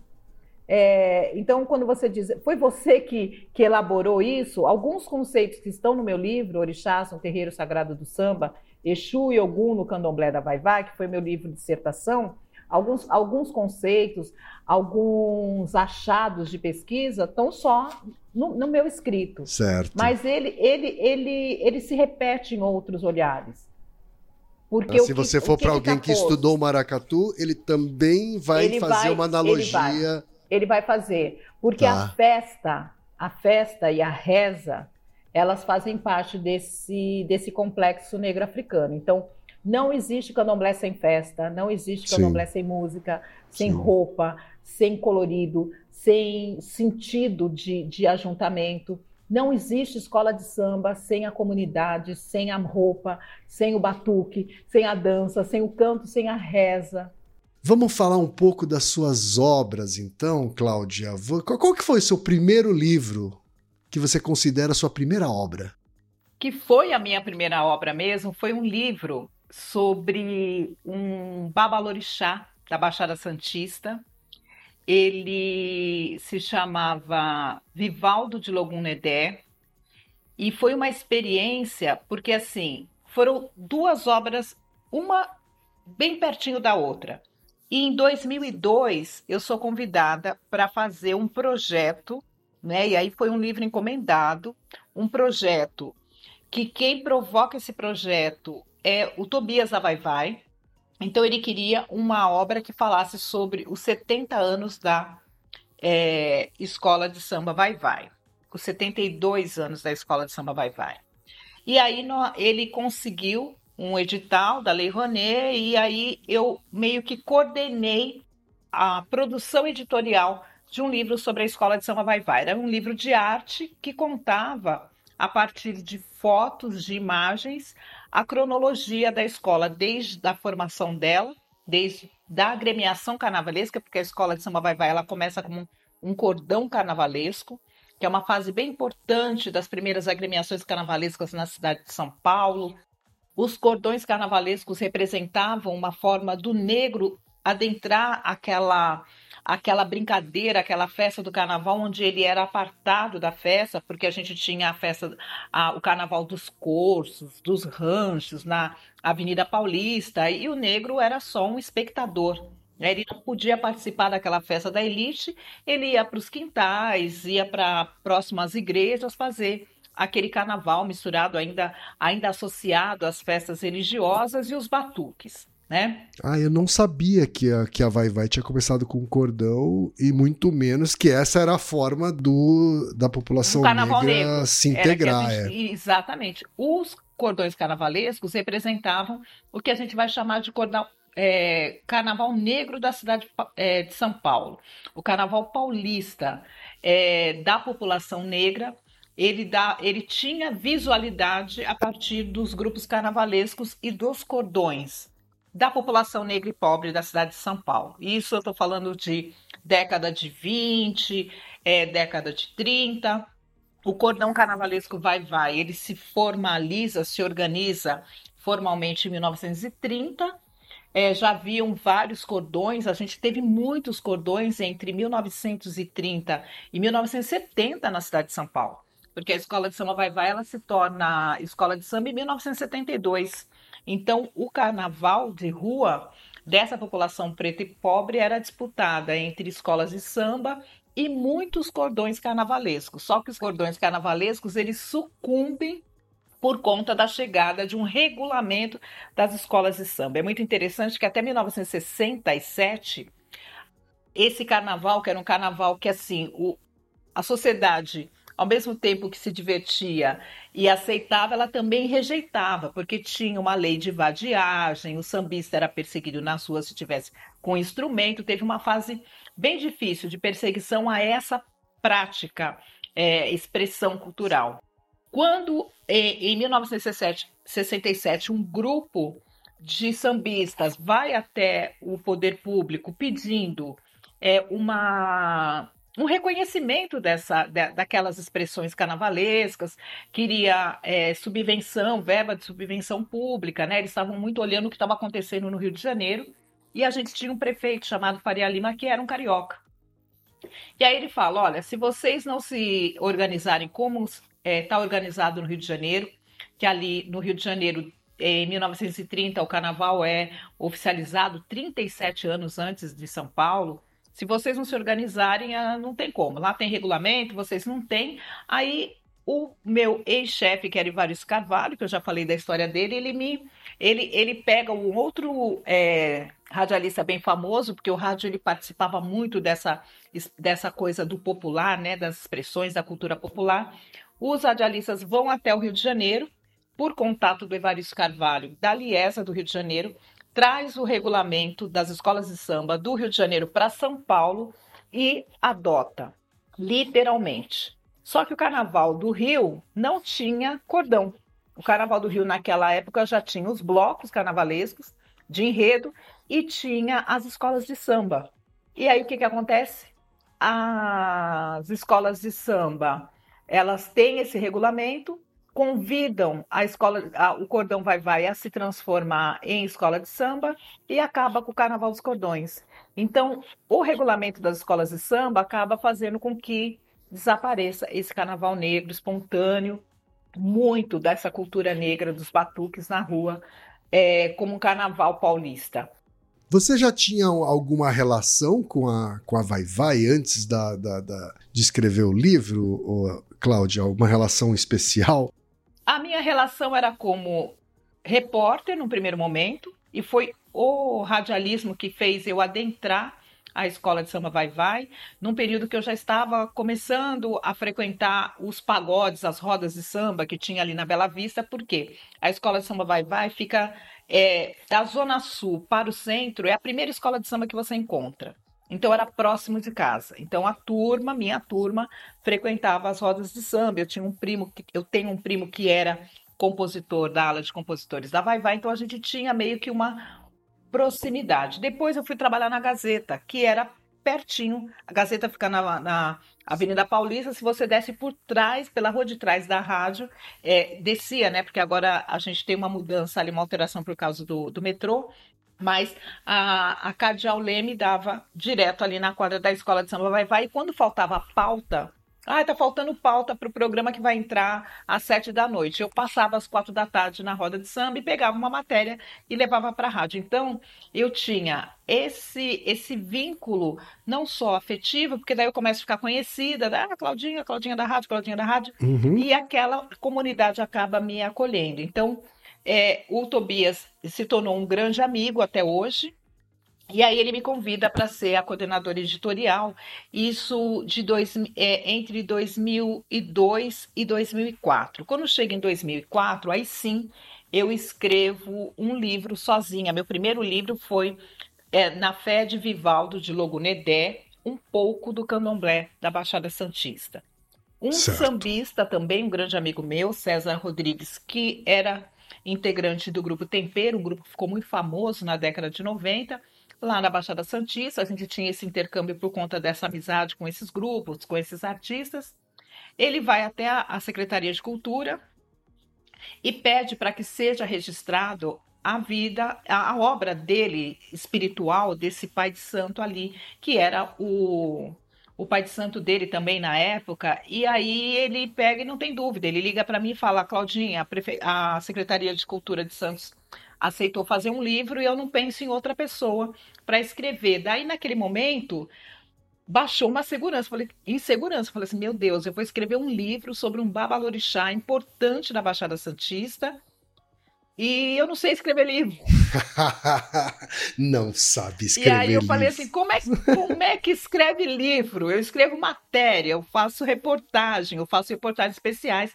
E aí, tanto que o livro é um livro assim, bem simples, de uma linguagem bem jornalística, né? Foi uma entrevista que eu fiz com o Babá Vivaldo. É, eu acho que durou um ano e pouquinho a entrevista com ele, porque ele começou a ficar do... ele começou a ficar doente. Né? E assim, por que, que durou todo esse tempo? Porque às vezes ele não podia me atender, porque estava nas crises, ele teve um, ele teve um câncer e, e, e faleceu antes do livro ficar pronto. Eu lanço o livro, ele era o responsável pela, pelo presente de Emanjá, em fevereiro, 2 de fevereiro é dia de Emanjá, e lá na Baixada tinha a tradição de se entregar o presente com as embarcações no mar, e o, e o pai Vivaldo era um dos responsáveis, por isso que a Secretaria de, de, de Cultura não teve dúvida de aceitar esse projeto, de escrever a história dele. Entendi. E aí eu sei que é, teve exatamente um ano. Teve o presente a Iemanjá, eu participei ainda é, relatando como era aquele presente, e no outro presente ele já não estava. E o livro já estava pronto. Ele não chegou a ver o livro pronto, então? Não, não chegou. E aí, 2 de fevereiro de 2006, nós lançamos no Presente de Emanjá com uma mídia da Baixada, foi bem legal. E aí eu lanço esse livro lá, e com a presença, inclusive, da Alice Brandão, que é uma grande amiga querida, e eu, aí ela já conhecia ele, porque eu estava sempre conversando né, sobre essa questão do, do pai Vivaldo, de eu estar aproximada desse terreiro de candomblé, nunca tinha entrado num terreiro de candomblé com tanto acesso né, ao que tinha dentro do terreiro de candomblé, porque a minha casa, meu pai, embora ele seja é, fosse um iniciado, haviam obrigações. É diferente da gente frequentar um terreiro. Então, toda a família de santo ia até a minha casa, dava as obrigações, a gente fazia todo, todos os fundamentos, tudo que era necessário, mas era bem em casa, né? Agora, quando em 2006 eu começo a entrar, eu já estava na Umbanda, já era uma batizada, batizada na Umbanda, eu começo a adentrar um terreiro de candomblé e conhecer detalhes mesmo, fazendo esse livro. E aí eu lanço esse primeiro livro em 2006. Eu, nessa época, era âncora do, da TV da Gente, uma emissora de, de TV lançada pelo Netinho de Paula. Foi a primeira emissora, primeiro projeto de TV é, Sim, lembro. dirigido, presidido, é, com postos de liderança de profissionais da comunicação negros. Foi um projeto muito legal. Foi uma pena que teve, além de do problema de gestão, teve problema de verba, problema de descrença do mercado publicitário. É, o, o projeto da TV da gente sofreu racismo. Né? As agências de publicidade não queriam é, vender, as marcas não queriam apostar, e aí depois o Netinho acabou tendo problemas pessoais e isso acabou fazendo com que o projeto da TV da gente não fosse adiante. Mas, inclusive, o lançamento na, em Santos teve toda a cobertura da TV, da TV da gente. Aí eu lanço esse segundo eu livro. Não sei, eu não sei se dizer se a TV Gente estava à frente do tempo ou é o tempo ou é a nossa sociedade que estava muito atrás. Né? Não, eu acho que essa nossa sociedade estruturada no racismo, ela está sempre no mesmo lugar. Ela está sempre uhum. é, debatendo que é, quando, quando o negro reclama o lugar dele na sociedade é como se estivesse ofendendo os privilégios das pessoas brancas que sempre estiveram lá. Eu sempre digo, a, a TV, é, nos primeiros 50 anos, ela foi uma TV branca. Então, homens brancos, mulheres brancas, inclusive loiras, faziam programa mostrando seus pares na TV. O homens e mulheres negras estavam dentro de imagens subalternizadas e as crianças praticamente não apareciam. E isso nunca foi reclamado por uma sociedade. Quando o negro diz, não, mas e o nosso espaço? Nós também somos sociedade brasileira. Uma TV brasileira tem que retratar a sua sociedade.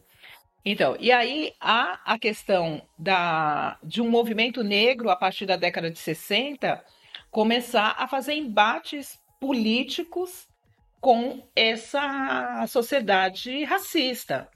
Mas houve todo o incômodo quando o Netinho de Paula diz: olha, não é uma TV só para negros, mas é uma TV que será presidida, dirigida e apresentada por profissionais negros de qualidade. A gente vai mostrar que nós podemos ter o nosso canal. Inclusive, o Netinho, naquele momento, ele estava inspirado nos canais norte-americanos, canais Black Family, ele estava bem antenado naquela naquela estrutura de uma sociedade que tem outra forma da, das relações étnico-raciais, mas que para o Brasil seria interessante e foi provocador, né? E a sociedade realmente ela se fechou para esse projeto.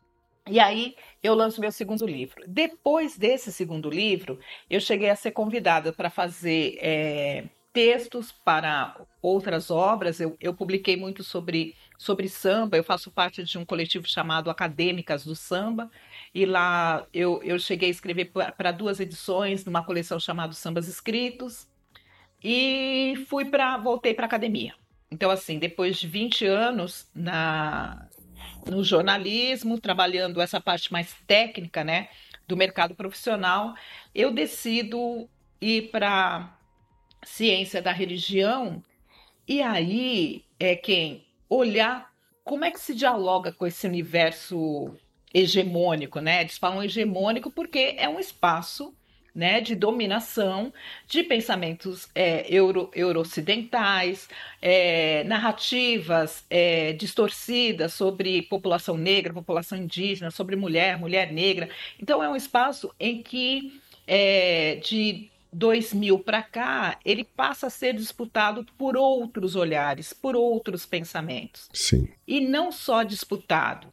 Essa, essa massa subalternizada que vai disputar o espaço, ela tem um projeto, um projeto de reescrever a história, de revisar histórias que foram distorcidas e mal contadas sobre o povo indígena, sobre o povo negro, sobre mulheres negras, sobre as sexualidades, sobre o patriarcado, sobre é, a questão de gênero, o que, que é gênero, né? E aí é, eu acabo embarcando nisso. O debate está público, a gente começa a falar sobre justiça social, a gente começa a entender a universidade como um local que a gente precise ir lá como um posicionamento político, porque é de lá que saem as narrativas, é ali que está construído imaginários, que está construído conceitos e teorias racistas e raciais. Esse é o momento em que você entra na pós-graduação e ou já é no mestrado do, do, em ciência não, da religião? Não, não. Assim? Eu tenho dois, duas pós-graduação. Né? A primeira é em eventos, porque quando eu sou convidada ali para ir para a Fundação Cultural Palmares, em 99 até 2001, eu fiquei como assessora especial da Fundação Cultural Palmares. E eu fui convidada para ir até Brasília. Quando eu recebo o convite, olha, vem para cá que está sendo montada uma equipe, seu nome foi cogitado, a presidente quer você aqui em Brasília, venha estudar a proposta que ela tem. Quando eu cheguei lá, eu achei que eu iria para a área de comunicação das pré-conferências para a Conferência Mundial de Combate ao Racismo, que o que Brasil ia participar. Certo. E aí, na reunião, a presidente me me convida para ser sistematizadora, assessora especial para sistematizar todas as pré-conferências, viajar pelo Brasil inteiro, organizar os eventos, organizar as pré-conferências, e aí eu me vi produtora de eventos.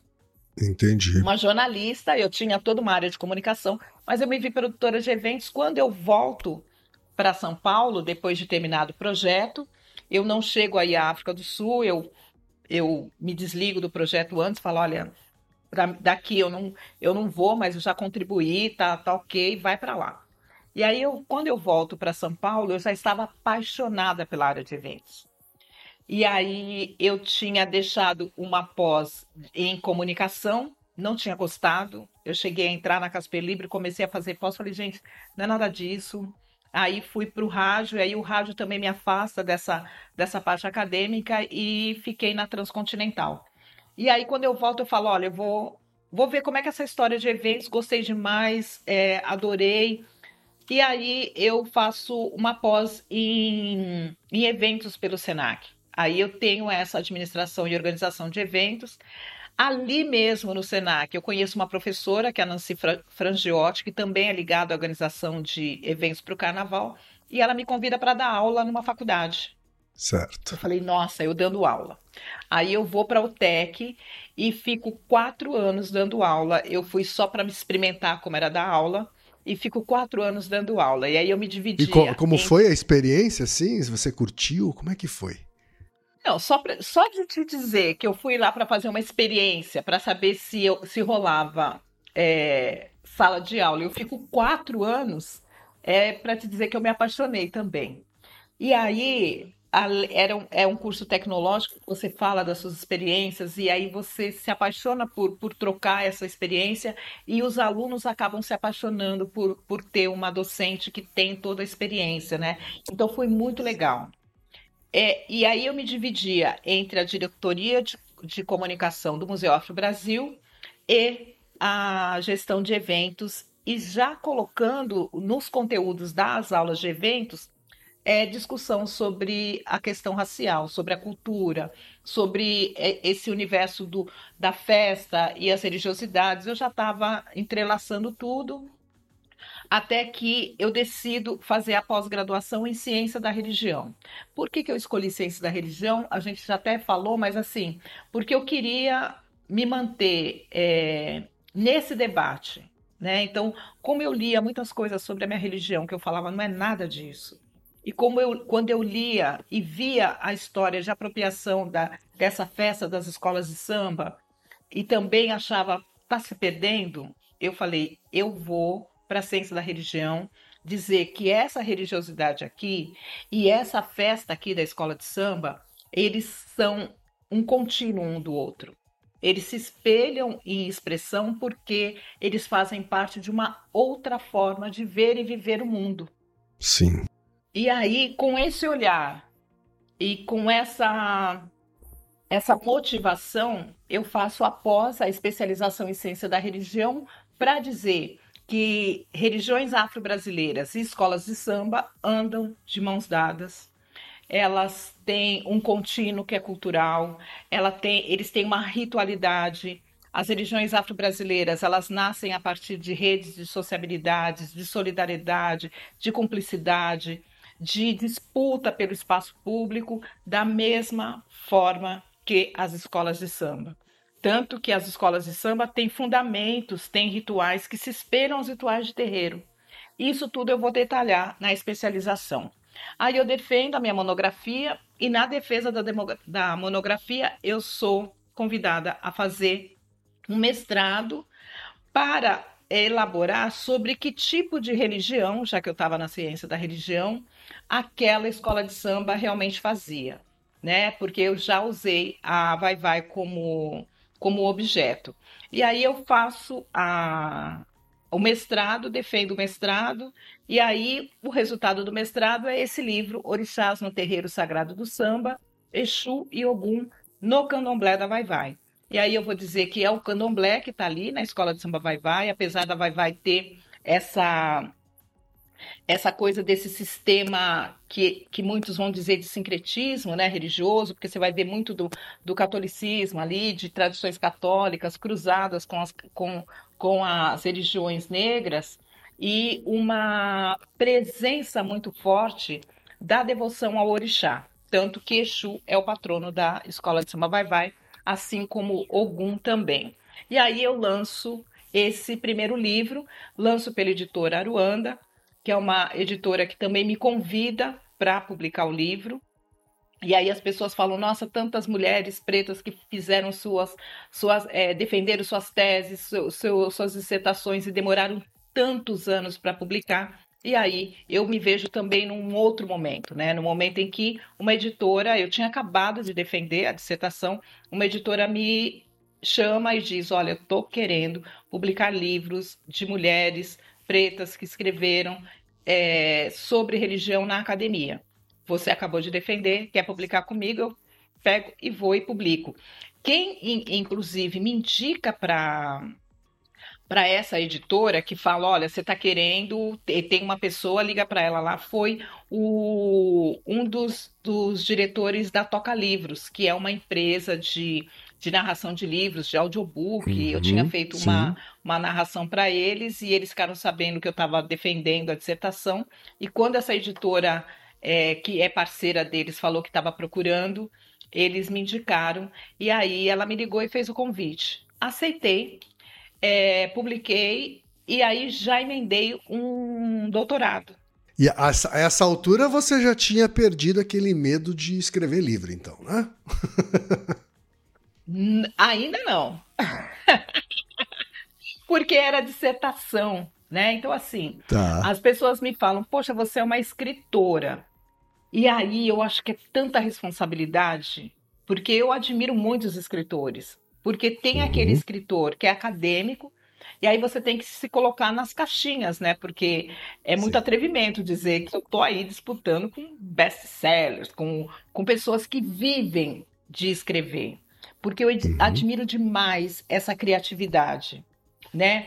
É, de você sentar, ter alguma coisa na sua imaginação, qual é o insight que dá e assim você é, começar a escrever livros, né? Então essa inspiração eu não tenho ainda. Mas o trabalho que você faz não é menor por causa disso, né? Não, não é. Não é, porque eu entendi que pessoas que vão à academia, que acadêmicos publicam suas, seus, suas pesquisas. E eu estou nessa categoria. Tanto que o livro é um livro de dissertação. Porque a editora, o, o livro da Vai Vai, e a editora foi assim, ela foi muito sensível. Porque se ela não, não firmasse, porque eu queria que a dissertação, quando ela se transformasse num livro, ela fosse leve, né? Eu tiraria a primeira parte da pesquisa, que tem metodologia, que tem é, estado da arte, que tem análise de bibliográfica, e ela falou: não, Cláudia, eu quero ele completo. E aí foi. Se isso não tivesse acontecido, muita coisa tinha se perdido, porque a quadra da Vai Vai, que eu retrato na minha pesquisa, aquela sociabilidade naquele endereço, na rua São Vicente 276, não existe mais. O metrô vai passar por cima. Então, em 2022, a quadra foi demolida, a escola foi deslocada de lá para passar uma linha do metrô. Se eu não tivesse esse registro, não teria essa história seria realmente apagada. Então assim, é por conta desse livro Orixás no Terreiro Sagrado do Samba, Exu e Ogum no Candomblé da Vai Vai, que a gente tem um registro desse sistema, dessa forma dessas pessoas negras é, ocuparem aquele território. E, e, esse livro se tornou importante. Então, é, é uma importância real. E essa editora ela foi muito perspicaz quando ela diz: não, vamos publicar ela inteira. Eu não posso perder a chance, Cláudia, de abrir um parênteses rápido aqui né, e perguntar para uma autoridade no assunto né, quais são as principais diferenças entre candomblé e umbanda. Essa é, é a pergunta que eu mais respondo quando eu vou fazer palestras, principalmente em escolas, em institutos teológicos. O Instituto Teológico do Estado de São Paulo, eles me chamam todo ano para dar uma aula, e, e a aula é sobre religiões afro-brasileiras. E a curiosidade é saber qual que é a diferença entre candomblé e umbanda. E aí todo mundo fica surpreso em, quando eu respondo, olha, você quer saber a diferença entre o candomblé e umbanda, mas saiba que não existe só candomblé e umbanda no campo religioso uhum. afro-brasileiro. Então a gente muito, tem existe muito mais do que batuque, isso. A gente tem batuque uhum. no sul, a gente tem culto do Bará. Tem o tambor sul, de mina almas, também, não é isso? Almas e Angolas, tambor de mina e, e Nagô lá no Maranhão. A gente tem o Xangô de Pernambuco, a gente tem candomblés então, o candomblé, ele, ele, ele tem uma tipologia de denominações. Então, assim, tem o candomblé Angola, que é, é heranças de negros que vieram no primeiro movimento escravista no Brasil, primeiro ciclo, que é o, os negros que vêm da África Central. A gente tem o candomblé Jeje, que é uma parte iorubá, que vem ali do reino do Daomé, que tem a ver com, com culto aos voduns. A gente tem o candomblé é, Nagô, as nações Nagô, Queto Nagô. E dentro dessa nação Nagô, a gente vai ter é, Ijexá, a gente vai ter Tendó, a gente vai ter é, Vodunce, Vodum, a gente vai ter outras denominações. E pode ser que a gente nem conheça outras formas, outras heranças étnicas que deram origem a uma forma de candomblé. Uhum. Quando a gente vai falar de umbanda, a umbanda ela é mais recente que o candomblé no campo religioso. O candomblé ele, ele, ele se forma das práticas, das primeiras práticas é, e sistemas de crenças negro-africanos no Brasil. Antes do candomblé, a gente teve outras práticas, como calundum, a gente teve é, tunda, cabula, a gente teve outras práticas, zungus, a gente teve práticas que foram muito perseguidas e sucumbiram. A perseguição, inclusive, do Santo Ofício.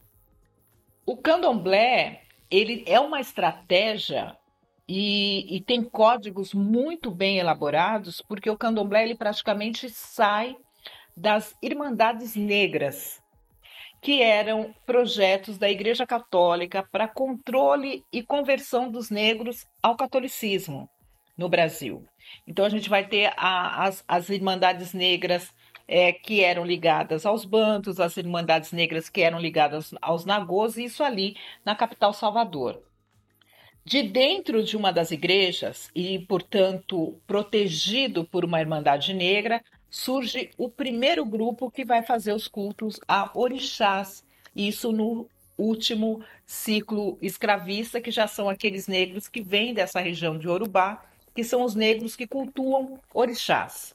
Os outros, é, o primeiro grupo cultuava em Kisse, que são os grupos Banto, o, a, junto com o grupo que cultuava é, Orixá, vinha, veio também os que cultuavam Voduns.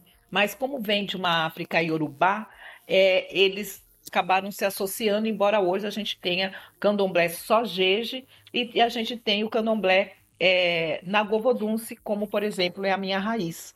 Então, depois dos candomblés, e aí a gente está falando é, os primeiros terreiros surgidos entre 1820, olha só, período escravagista, a gente tem o primeiro terreiro de candomblé sendo formado no Brasil.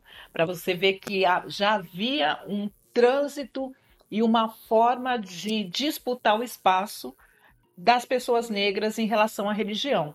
Então, um terreiro de candomblé foi fundado antes mesmo da abolição da escravatura no Brasil. Isso diz muito da nossa história mal contada. Ela, ela já nasce com traços sincretistas pra, como estratégia de sobrevivência, Cláudia? Sim, não só como estratégia de sobrevivência, como estratégia de negociação desse, dessa forma de cultuar orixá, como ela é esses traços é, eu vou falar de sincretismo religioso, mas sincretismo é um, é um termo que está muito debatido na, na universidade, principalmente no campo da ciência da religião. Esses contatos, essas associações, elas já estavam colocadas, né? Então vamos dizer que, que durante 100, 200, 300 anos, a igreja era hegemônica. Houve formas de negociação e de dissimulação onde foi necessário usar elementos da igreja católica para dizer que não havia o culto negro-africano sendo realizado. Como, por exemplo, o primeiro terreiro, o Casa Branca, do Engenho Velho, da, de uma africana, Yana Souka, que existe até hoje como um sistema, uma organização matriarcal do candomblé, onde só mulheres têm o comando e a liderança, nesse terreiro existe até hoje um altar católico, e aí, quando eu entrei na Casa Branca para fazer a minha pesquisa de campo, eu perguntei, mas e esse, esse altar católico que está ali naquela casinha, naquele quartinho? Aí ela, ela me respondeu: ele não tem função nenhuma, a não ser nos lembrar que as nossas mais velhas usaram como estratégia os santos católicos para defender os seus orixás. Elas diziam que na época da perseguição, a polícia invadia os terreiros, levava as coisas de culto, se tivesse, se se deparasse com algum culto sendo realizado, elas colocavam em cima da mesa as imagens dos santos católicos e embaixo da mesa colocavam os ibás, que eram os, os objetos, né, os utensílios ligados ao culto aos orixás. Então, ela dizia: esses santos nos ajudaram a defender as nossas, as nossas, as nossas representações, os nossos ibás, que é o, é, é o, nome dado ao conjunto de utensílios, né, de ferramentas para o orixá. Então, é, esses santos católicos têm a presença. Então, é isso que você falou. Foi usado como uma estratégia para defender. Eu até no livro esse novo livro eu chamo de Resistência pelo Sagrado. Eu uso essa categoria, que é de um professor de Minas, o professor Edmilson de Almeida Pereira, que escreveu inclusive é, Os Tambores Estão Frios. E aí ele vai dizer que ah, essa, esses contatos que, que algum, alguns estudiosos chamam de sincretismo, eles foram, na verdade, uma forma de resistir pelo sagrado. Sem dúvida. É, é, foi, assim que, foi assim que eu compreendi também. Assim, quando, eu, quando eu conheci o, o Vale dos Orixás, por exemplo, né, lá no, no Santuário Nacional do Umbanda, toda vez que eu vou lá, me, me chama muita atenção o, as imagens é, é, da religião católica é, maiores do que as imagens dos correspondentes negros africanos, né? É porque essa, essa forma de utilizar né, é, um, uma simbologia para mascarar algo que não tem a ver com essa simbologia, porque quando a gente fala é, São Jorge não é algum, mas ele está no terreiro sendo. Você está cantando para algum olhando São Jorge, mas tem certeza que não é aquela representação, não é para aquela Sim. representação que você está cantando. É um fenômeno muito interessante que só muito. aconteceu aqui no, aqui, aqui no Brasil, no Haiti, tem alguns é, lugares de, da diáspora negra que vai acontecer, menos nos Estados Unidos, vai acontecer essa essas assimilações. E eu acho que é, uma, é um bom, é, um, é uma, uma boa representação desse processo né, histórico que você, que você narrou aqui, né? E, e de como essa estratégia de resistência né, acaba acaba favorecendo com que a, o povo negro, principalmente o povo negro, conseguisse organizar, sistematizar e constituir o que é chamado de religião e, na verdade, é uma tradição. Né? O candomblé é uma tradição negro-africana, de matriz africana ou afro-brasileira. E aí, a gente falou em 1820, 1830, surgindo o primeiro terreiro de candomblé, e a Umbanda ela começa a se legitimar só por volta de 1900. O... Já século XX, então. Já século XX.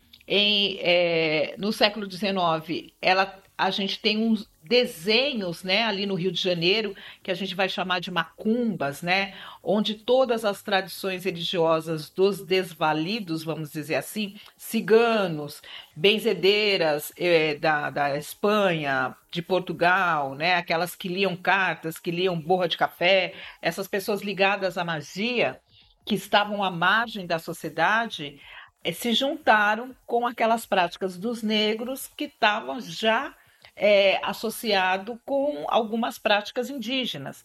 Então, isso tudo já estava acontecendo até antes de ser anunciado a legitimação da Umbanda.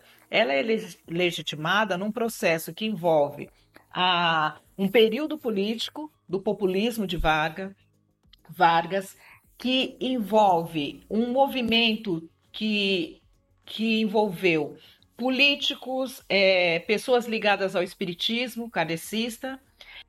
Então, e aí é, a, a, Umbanda ela, come, ela vai se legitimar também num processo de é, desafricanização das práticas de magia que estavam acontecendo ali.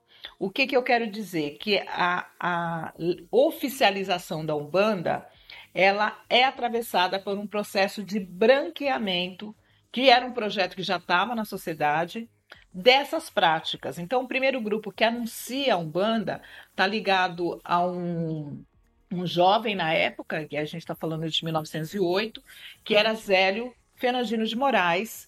O Zélio era um jovem de 17 anos que começa a ter fenômenos em casa, isso lá em, em, em São Gonçalo, e a família não sabe o que fazer com ele. Aí leva ele ao médico, não é nada de saúde. E ele continua tendo coisas estranhas em casa.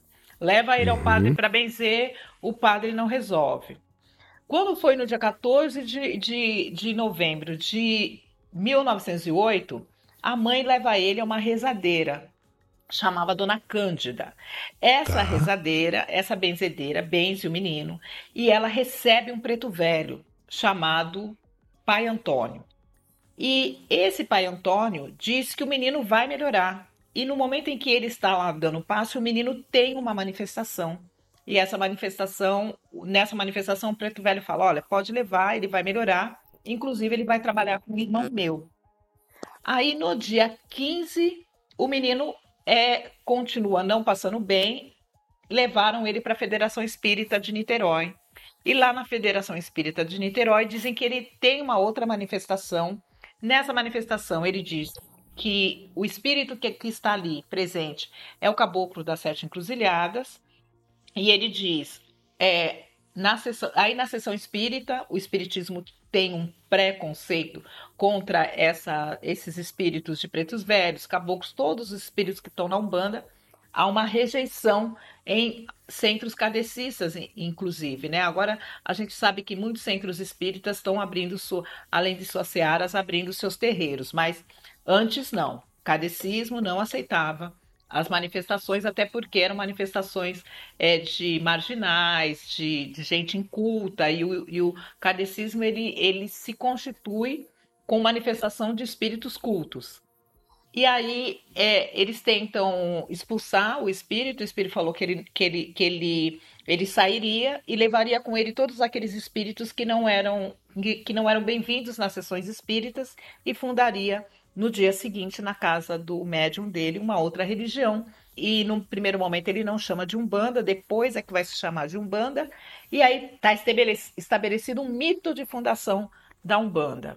Só que com muitos problemas, porque aquelas práticas que vão para dentro do terreiro do, do seu Zélio, e aí a partir daí tem toda um, uma história daquela Umbanda, eles passam a chamar de Umbanda Branca. E é uma umbanda que não aceita tabaco, é uma umbanda que não aceita roupas coloridas, que não aceita turbante, que não aceita colares coloridos, é uma umbanda que, que se quer branquear, né? E Entendi. que rejeita, que rejeita qualquer traço de africanismo. Aí eles falavam de africanismo naquele momento. Mas eles tiveram muitos opositores, entre eles o Tata Tancredo. O Tata Tancredo, ele, ele é um Tata de Homolocô, que era uma outra prática, que hoje, hoje é, um, é uma denominação da Umbanda ou do Candomblé. Então tem o Candomblé o, o que é um, o que é o Tata? O que é um Tata? Tata é, é um pai de santo, é o pai de santo. Então na, na no terreiro no terreiro Nagô a gente chama de Babalorixá, porque a, a é a nomenclatura falar, que eu mais conheço. É o falar é, é Yorubá. Nos certo. terreiros Angola Congo é o Tata e a Mama porque aí são falares é, bantos, né, de línguas Sim. do tronco linguístico banto. Então, é, é, isso também diferencia de um candomblé para o outro. A diferença na prática do candomblé para a umbanda é que o candomblé vem de uma outra estrutura, de um processo histórico é, é, de heranças negro-africanas e de cultos a divindades africanas. A umbanda ela é uma elaboração brasileira também, assim como o candomblé. O candomblé nasce no Brasil, não existe candomblé é, nascido fora do Brasil e nem em África.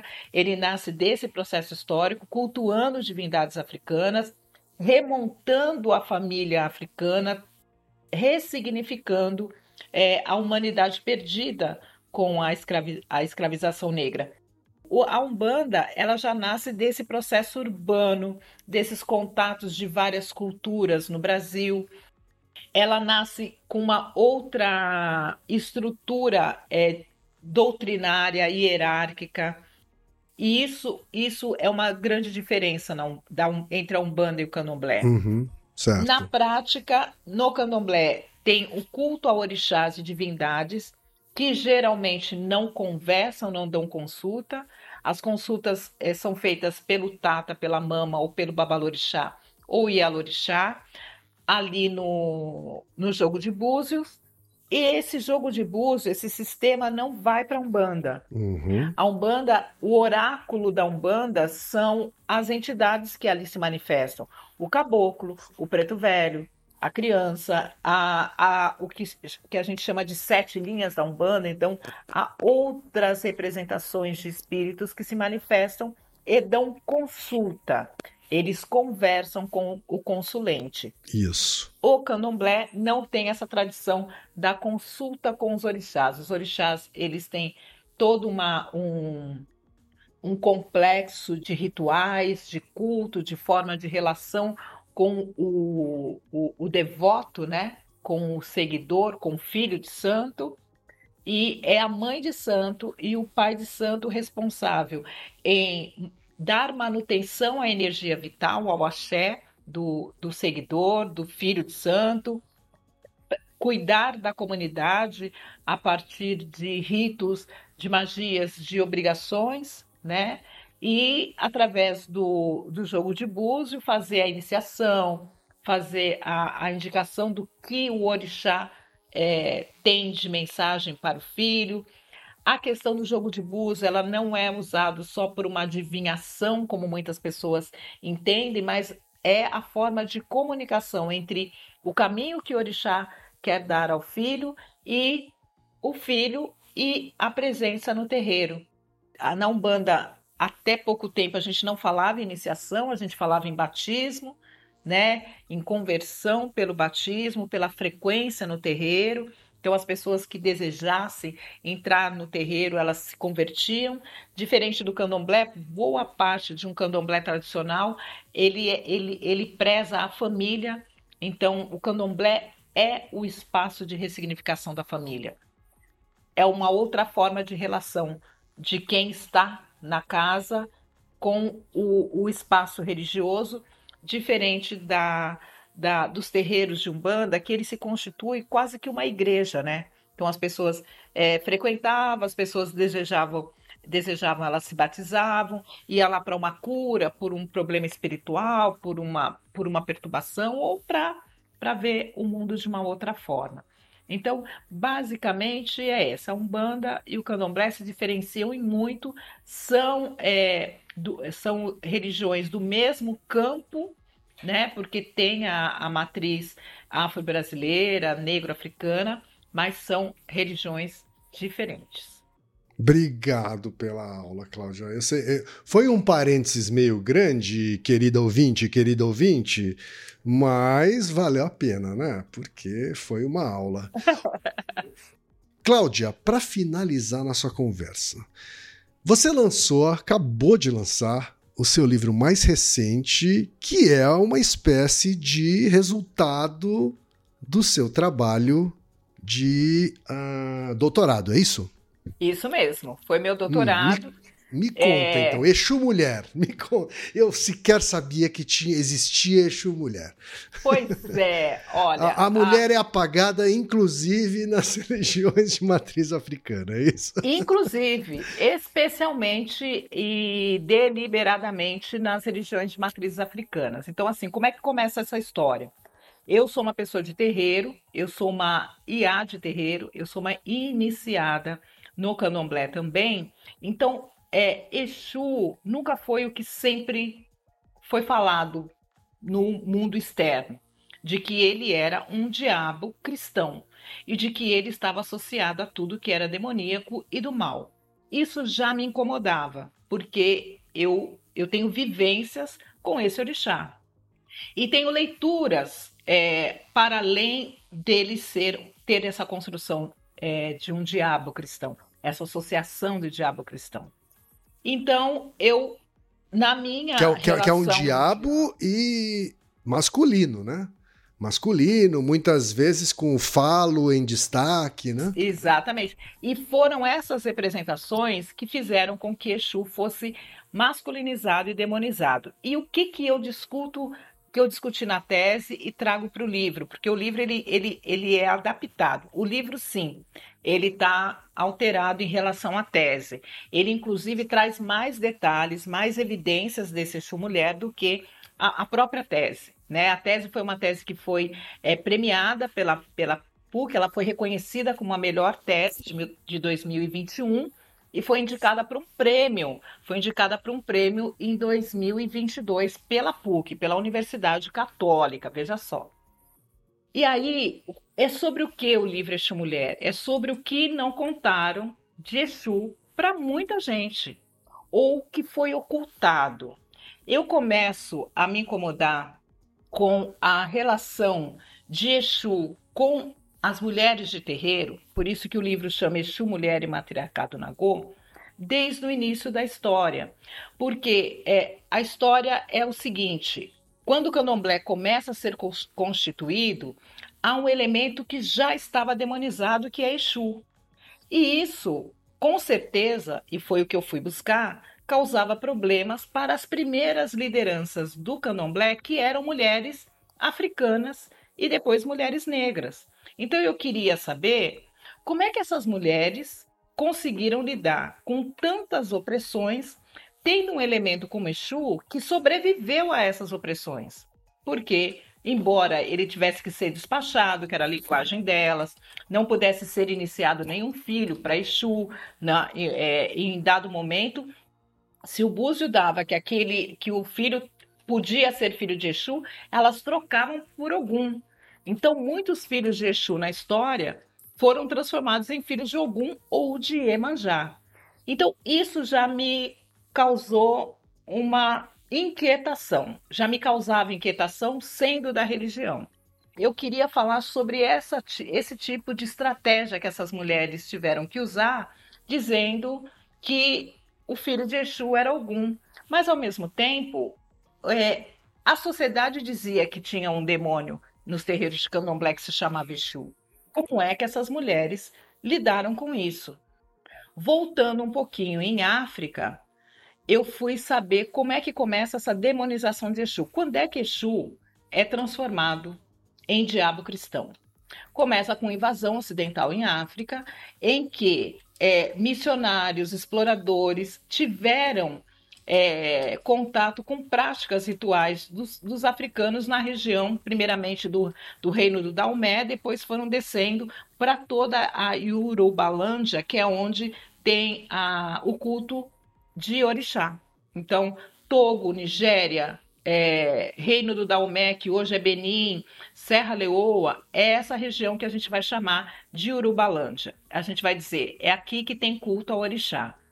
Essa região foi, essa região é, é, é visitada entre 1700 e 1800 e missionários católicos, exploradores, viajantes, cientistas, aqueles que iam nas embarcações para explorar a África, né? E aí dá toda um, uma dinâmica na, nessa na invasão dessa África Ocidental, começam a descrever como viviam aqueles africanos e para justificar, logicamente, que aqueles africanos também não tinham almas, que aqueles africanos precisavam ser batizados, que aqueles africanos tinham um culto ao demônio e, portanto, eram coisas que precisavam ser salvas ali, para justificar toda uma violência da escraviza escravização, eles demonizam, demonizam não só a prática, como um elemento que eles ouviam falar, que era leba, lebara, exu, como quem praticava. O que é interessante é que, além de eu ter achado esse dado, que Exu já sai de África demonizado, eu vou perceber que em algumas narrativas os próprios exploradores falam: olha, tem o culto ao masculino e tem um culto ao feminino que a gente prefere não descrever.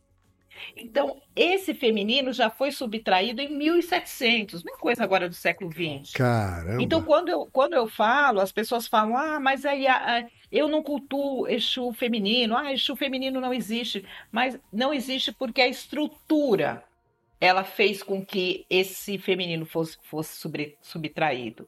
Então, eu não estou falando do século XX. Por isso que o meu, meu livro não é sobre culto a Exu mulher é sobre o que aconteceu com, é, como consequências das opressões patriarcais, como consequência de uma masculinização, como consequência de violências em relação a esse imaginário demonizante que favoreceu, inclusive, a escravização dos povos negros com as mulheres, as, as mulheres de terreiro, as mulheres que fundam os primeiros candomblés, elas não foram retratadas. A subjetividade delas foi totalmente é, desprezada nesse processo. Você não lê, você não lê sobre mulheres de terreiro, você não lê como esses terreiros primeiramente foram formados, você não lê sobre personagens e personalidades, mãe senhora, mãe menininha, mãe Puquéria, mãe Júlia, tia Dadá e a é, Marcelina, são mulheres é, africanas, é, ex-escravizadas, que participaram da luta e da resistência para a formação do candomblé, que não está na história, não está em lugar nenhum. Então eu queria saber sobre esse matriarcado Nagô.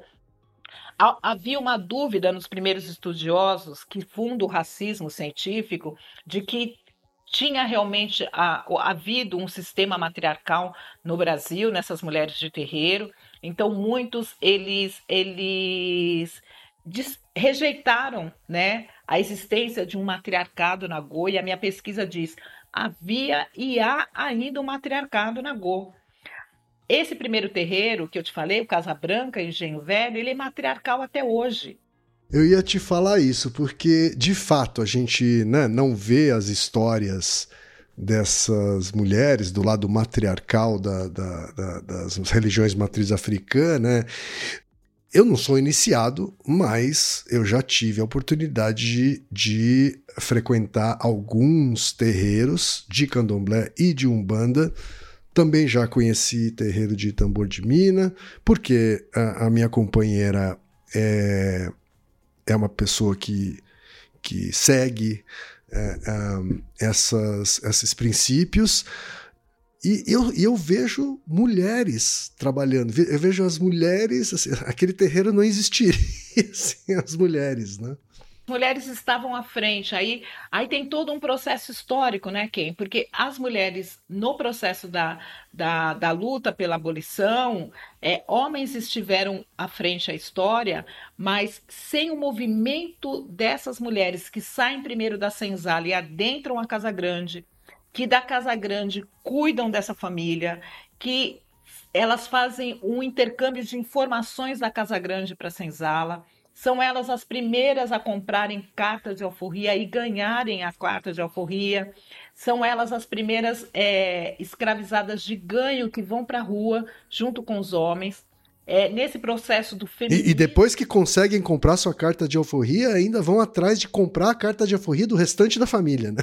E conseguem comprar, conseguem porque além delas terem é, serem herdeiras né, de, de, algumas fortunas, de presentes em joias, em ouro, elas também tinham a, as economias como ganhadeiras. Então, quando elas vão para a rua como lavadeiras, como é, vendedoras de quitutes, vão para carregar água, elas vão como cuidado, vender ervas é, é, medicinais. Quando elas uhum. ganham esse espaço público, elas começam a entender como disputar esse espaço. Mas elas não começam no Brasil. São mulheres que já têm uma herança de sociedades matriarcais que, que acabam também sucumbindo pela, pela invasão patriarcal em África. Essas organizações matriarcais que a gente vai ter é, no candomblé, elas, elas espelham, elas são reproduções de algo já vivido. E aí, é, o, o que eu estava dizendo em relação a esse mulher é esse feminino, ele já é rejeitado, né? Ele já está ali estigmatizado por essas narrativas hegemônicas desses viajantes. Quando chega para montar esse sistema do candomblé, já chega esse Exu demonizado, é, há indícios de que muitas mulheres líderes preferiram ou já estavam distanciadas dessa construção feminina. Então, os candomblés fundantes, eles escondem uma relação profunda com o, o Exu masculino e sequer tiveram possibilidade de dizer que tinha um feminino também, já que a maioria das líderes eram mulheres. Elas vão negociar com a igreja, elas frequentam a igreja, algumas obrigações são feitas é, aos olhos do padre, elas vão para a missa, os padres vão visitar como um controle esses terreiros. Então, nessa relação, não podia ficar explícito nenhuma relação com Exu. E se se falar assim, Exu, ó, nós temos Exu, mas ele, ele é complicado, a gente deixa ele na porta, depois ele tem que ser despachado. Aqui dentro a gente não cultua Exu, quando na verdade era uma dissimulação. Porque Exu é um elemento tão importante para o sistema de crença Yorubá Nagô é, que ele seria indispensável no sistema que se construiu das crenças aqui no Brasil. E aí eu começo a encontrar indícios de que essa Exu mulher ela estava sempre, mesmo que oculta, ela é, é esse princípio feminino de Exu sempre dialogou com essa com essa estrutura de construção, essa dinâmica de candomblé. E aí, o que, que é interessante, quem eu volto, eu faço essa, essa volta para a África para procurar aonde ficaram essa, onde ficou esse culto a essa parte feminina de Exu. Porque, na verdade, o que, que dá para entender? Todo o culto de Exu, cidades inteiras que cultuam Exu, porque em África é assim, cada cidade tem o seu, seu orixá, e tem também cidades onde o orixá é Exu. Tem famílias inteiras que cultuam Exu. E aí, o que, que eu vou entender? O culto lá, até hoje, quando você fala em Exu, tem que ter o par masculino e feminino. Ele é cultuado em pares. Então, esse binarismo, essa, essa coisa de hierarquia de gênero não existia na África Nagô e Yorubá. Exu é masculino e feminino. E as representações têm que ser uma representação masculina e uma feminina, porque Exu, ele é detentor desses princípios e dentro do sistema de crença é ele que distribui de uma forma equilibrada e igual para todos os seres viventes os dois princípios. Diz a, os mitos que Olodumare, que é o supremo criador, ele não deu esse poder a nenhum outro orixá de ser constituído pelo princípio feminino e masculino e distribuir para os seres viventes. E a questão de generificar, de masculinizar orixás, não recaiu só sobre Exu. É, o Batalá pode ser representado masculino e feminino, Xangô pode ser representado masculino e feminino, Yansan pode ser representada masculino e feminino, e Nanã pode ser é, representada masculino e feminino na África e Urubá. Essa coisa da generificação, masculinização de orixás, cristianização de Exu acontece com a invasão patriarcal judaico-cristã em África. E Exu foi a maior vítima, porque é, enquanto se associa Iemanjá a Nossa Senhora, Oxum a Nossa Senhora, Ogum a, a, São Jorge, é, Santa Bárbara, Yansan, restou para Exu, por conta de todas as narrativas, ser associado a um diabo cristão, que não existe em África e não existe até hoje no candomblé. Se você for pegar qualquer denominação de religião de matriz africana, não há culto ao diabo cristão. Esse diabo cristão não existe. Embora você vá falar, poxa, mas eu tenho eu, eu tenho informação de que naquele, naquela umbanda ali tem um Exu que se apresenta como Lúcifer, tem, tem a, a, a pombageira que fala, eu tenho, é, meus, meu, eu tenho sete maridos diabos, porque é uma linguagem que acaba recaindo no, no, no terreiro. Mas não que esse culto exista no candomblé em especial e que, que é, é de onde a gente vai ter os primeiros cultos de Exu e nem na Umbanda em denominação é, de tradição afro-brasileira nenhuma existe Exu como o diabo cristão. Em alguns momentos, o que, o que, que é também um problema das opressões? Em algum momento, essas mulheres que negociaram o sistema e que negociam a sobrevivência da religião do candomblé tiveram que concordar que tinha um elemento complicado. Por isso que o, o livro ele se chama Exu Mulher e o Matriarcado Nagô, sobre masculinização, demonização e tensões de gênero na formação do candomblé. Porque ao mesmo tempo que essas mulheres tinham que defender seus terreiros, elas tiveram, de certa forma, que concordar que tinha um elemento complicado ali. Como é que ia desconstruir uma estrutura hegemônica sobre um, um orixá, uma divindade? O máximo a fazer é deixar que as pessoas fora pensem realmente que é isso é essa a imagem que ele tem, e dentro fazer o culto que essa divindade, dentro dos valores que ela, que ela merece. A mesma coisa, as pessoas acharem que está se can cantando para São Jorge e na verdade todo o culto ali é para algum. Então para fora que pensem que a gente associa o nosso orixá para para São Jorge, mas que na verdade não tem nada de São Jorge aqui no nosso terreiro. Isso é resultado e consequência de opressões, de violências, né?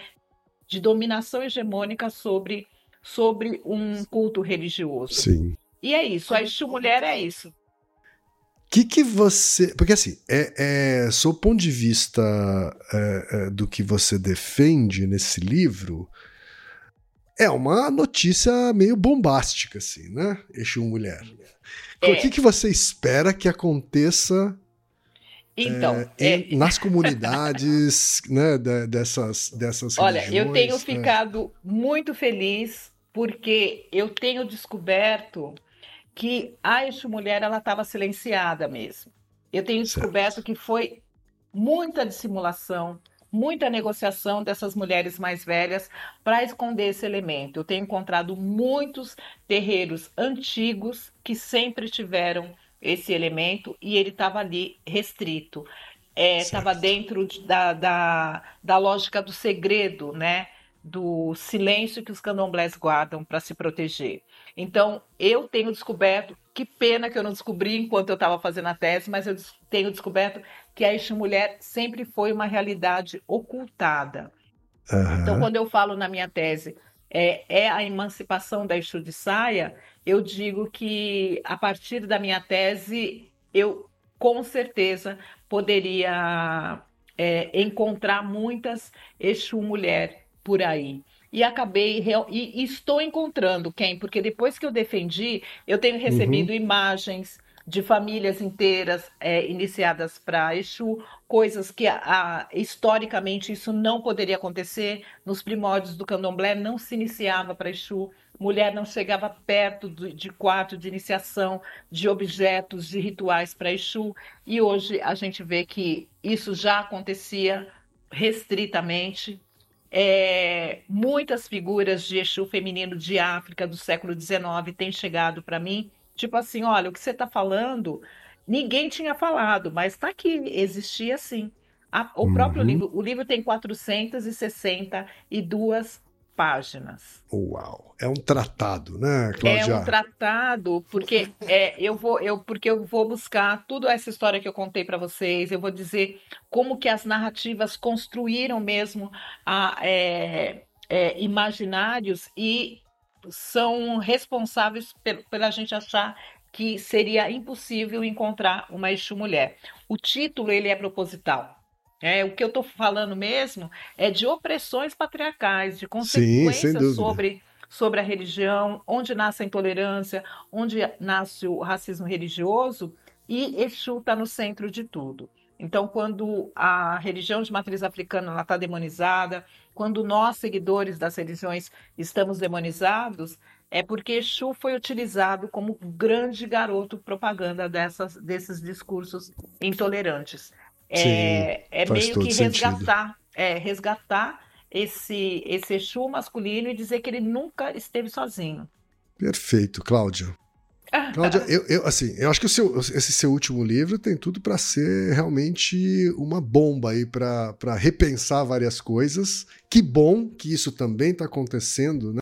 É, reflexões a partir do apagamento histórico de participação das mulheres. E foi um prazerzão, Cláudia. Assim, incrível como a gente teve duas sessões e eu, e eu ainda saio com a sensação de que a gente só falou metade do que poderia. Vamos completar depois, então.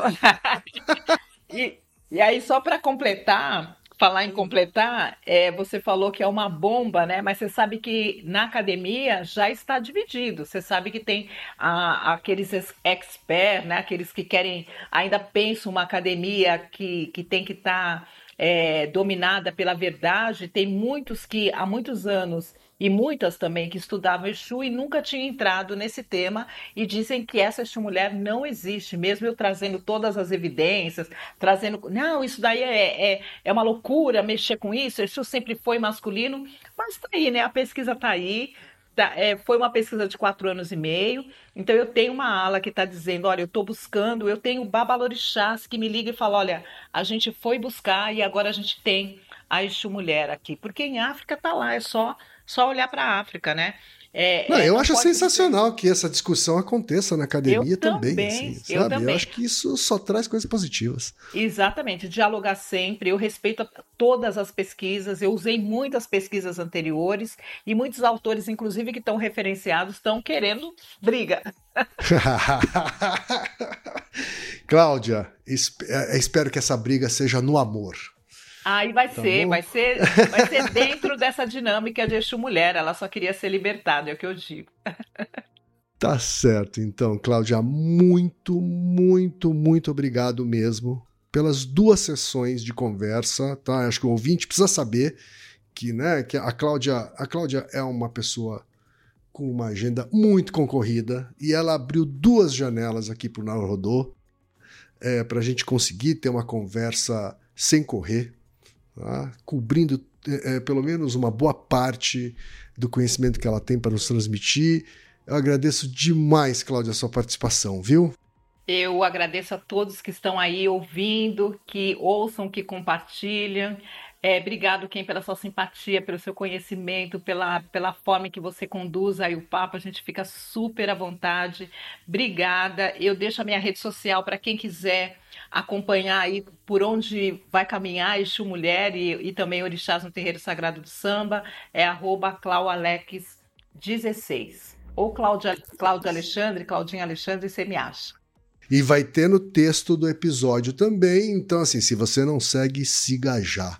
Opa! Cláudia, obrigado de novo. E Naru Rodô, ilustríssimo 20. E você já sabe, aqui no Rodô, quem faz a pauta é você. Você tem alguma pergunta pra gente ou quer comentar algum episódio? Escreva pra nós. podcast@naruhodô.com.br. Repetindo? podcast@naruhodô.com.br. E lembre-se, mande nome completo, idade, profissão e a cidade de onde você está falando. É isso aí. Naruhodô. Esse podcast é, é apresentado por b9.com.br.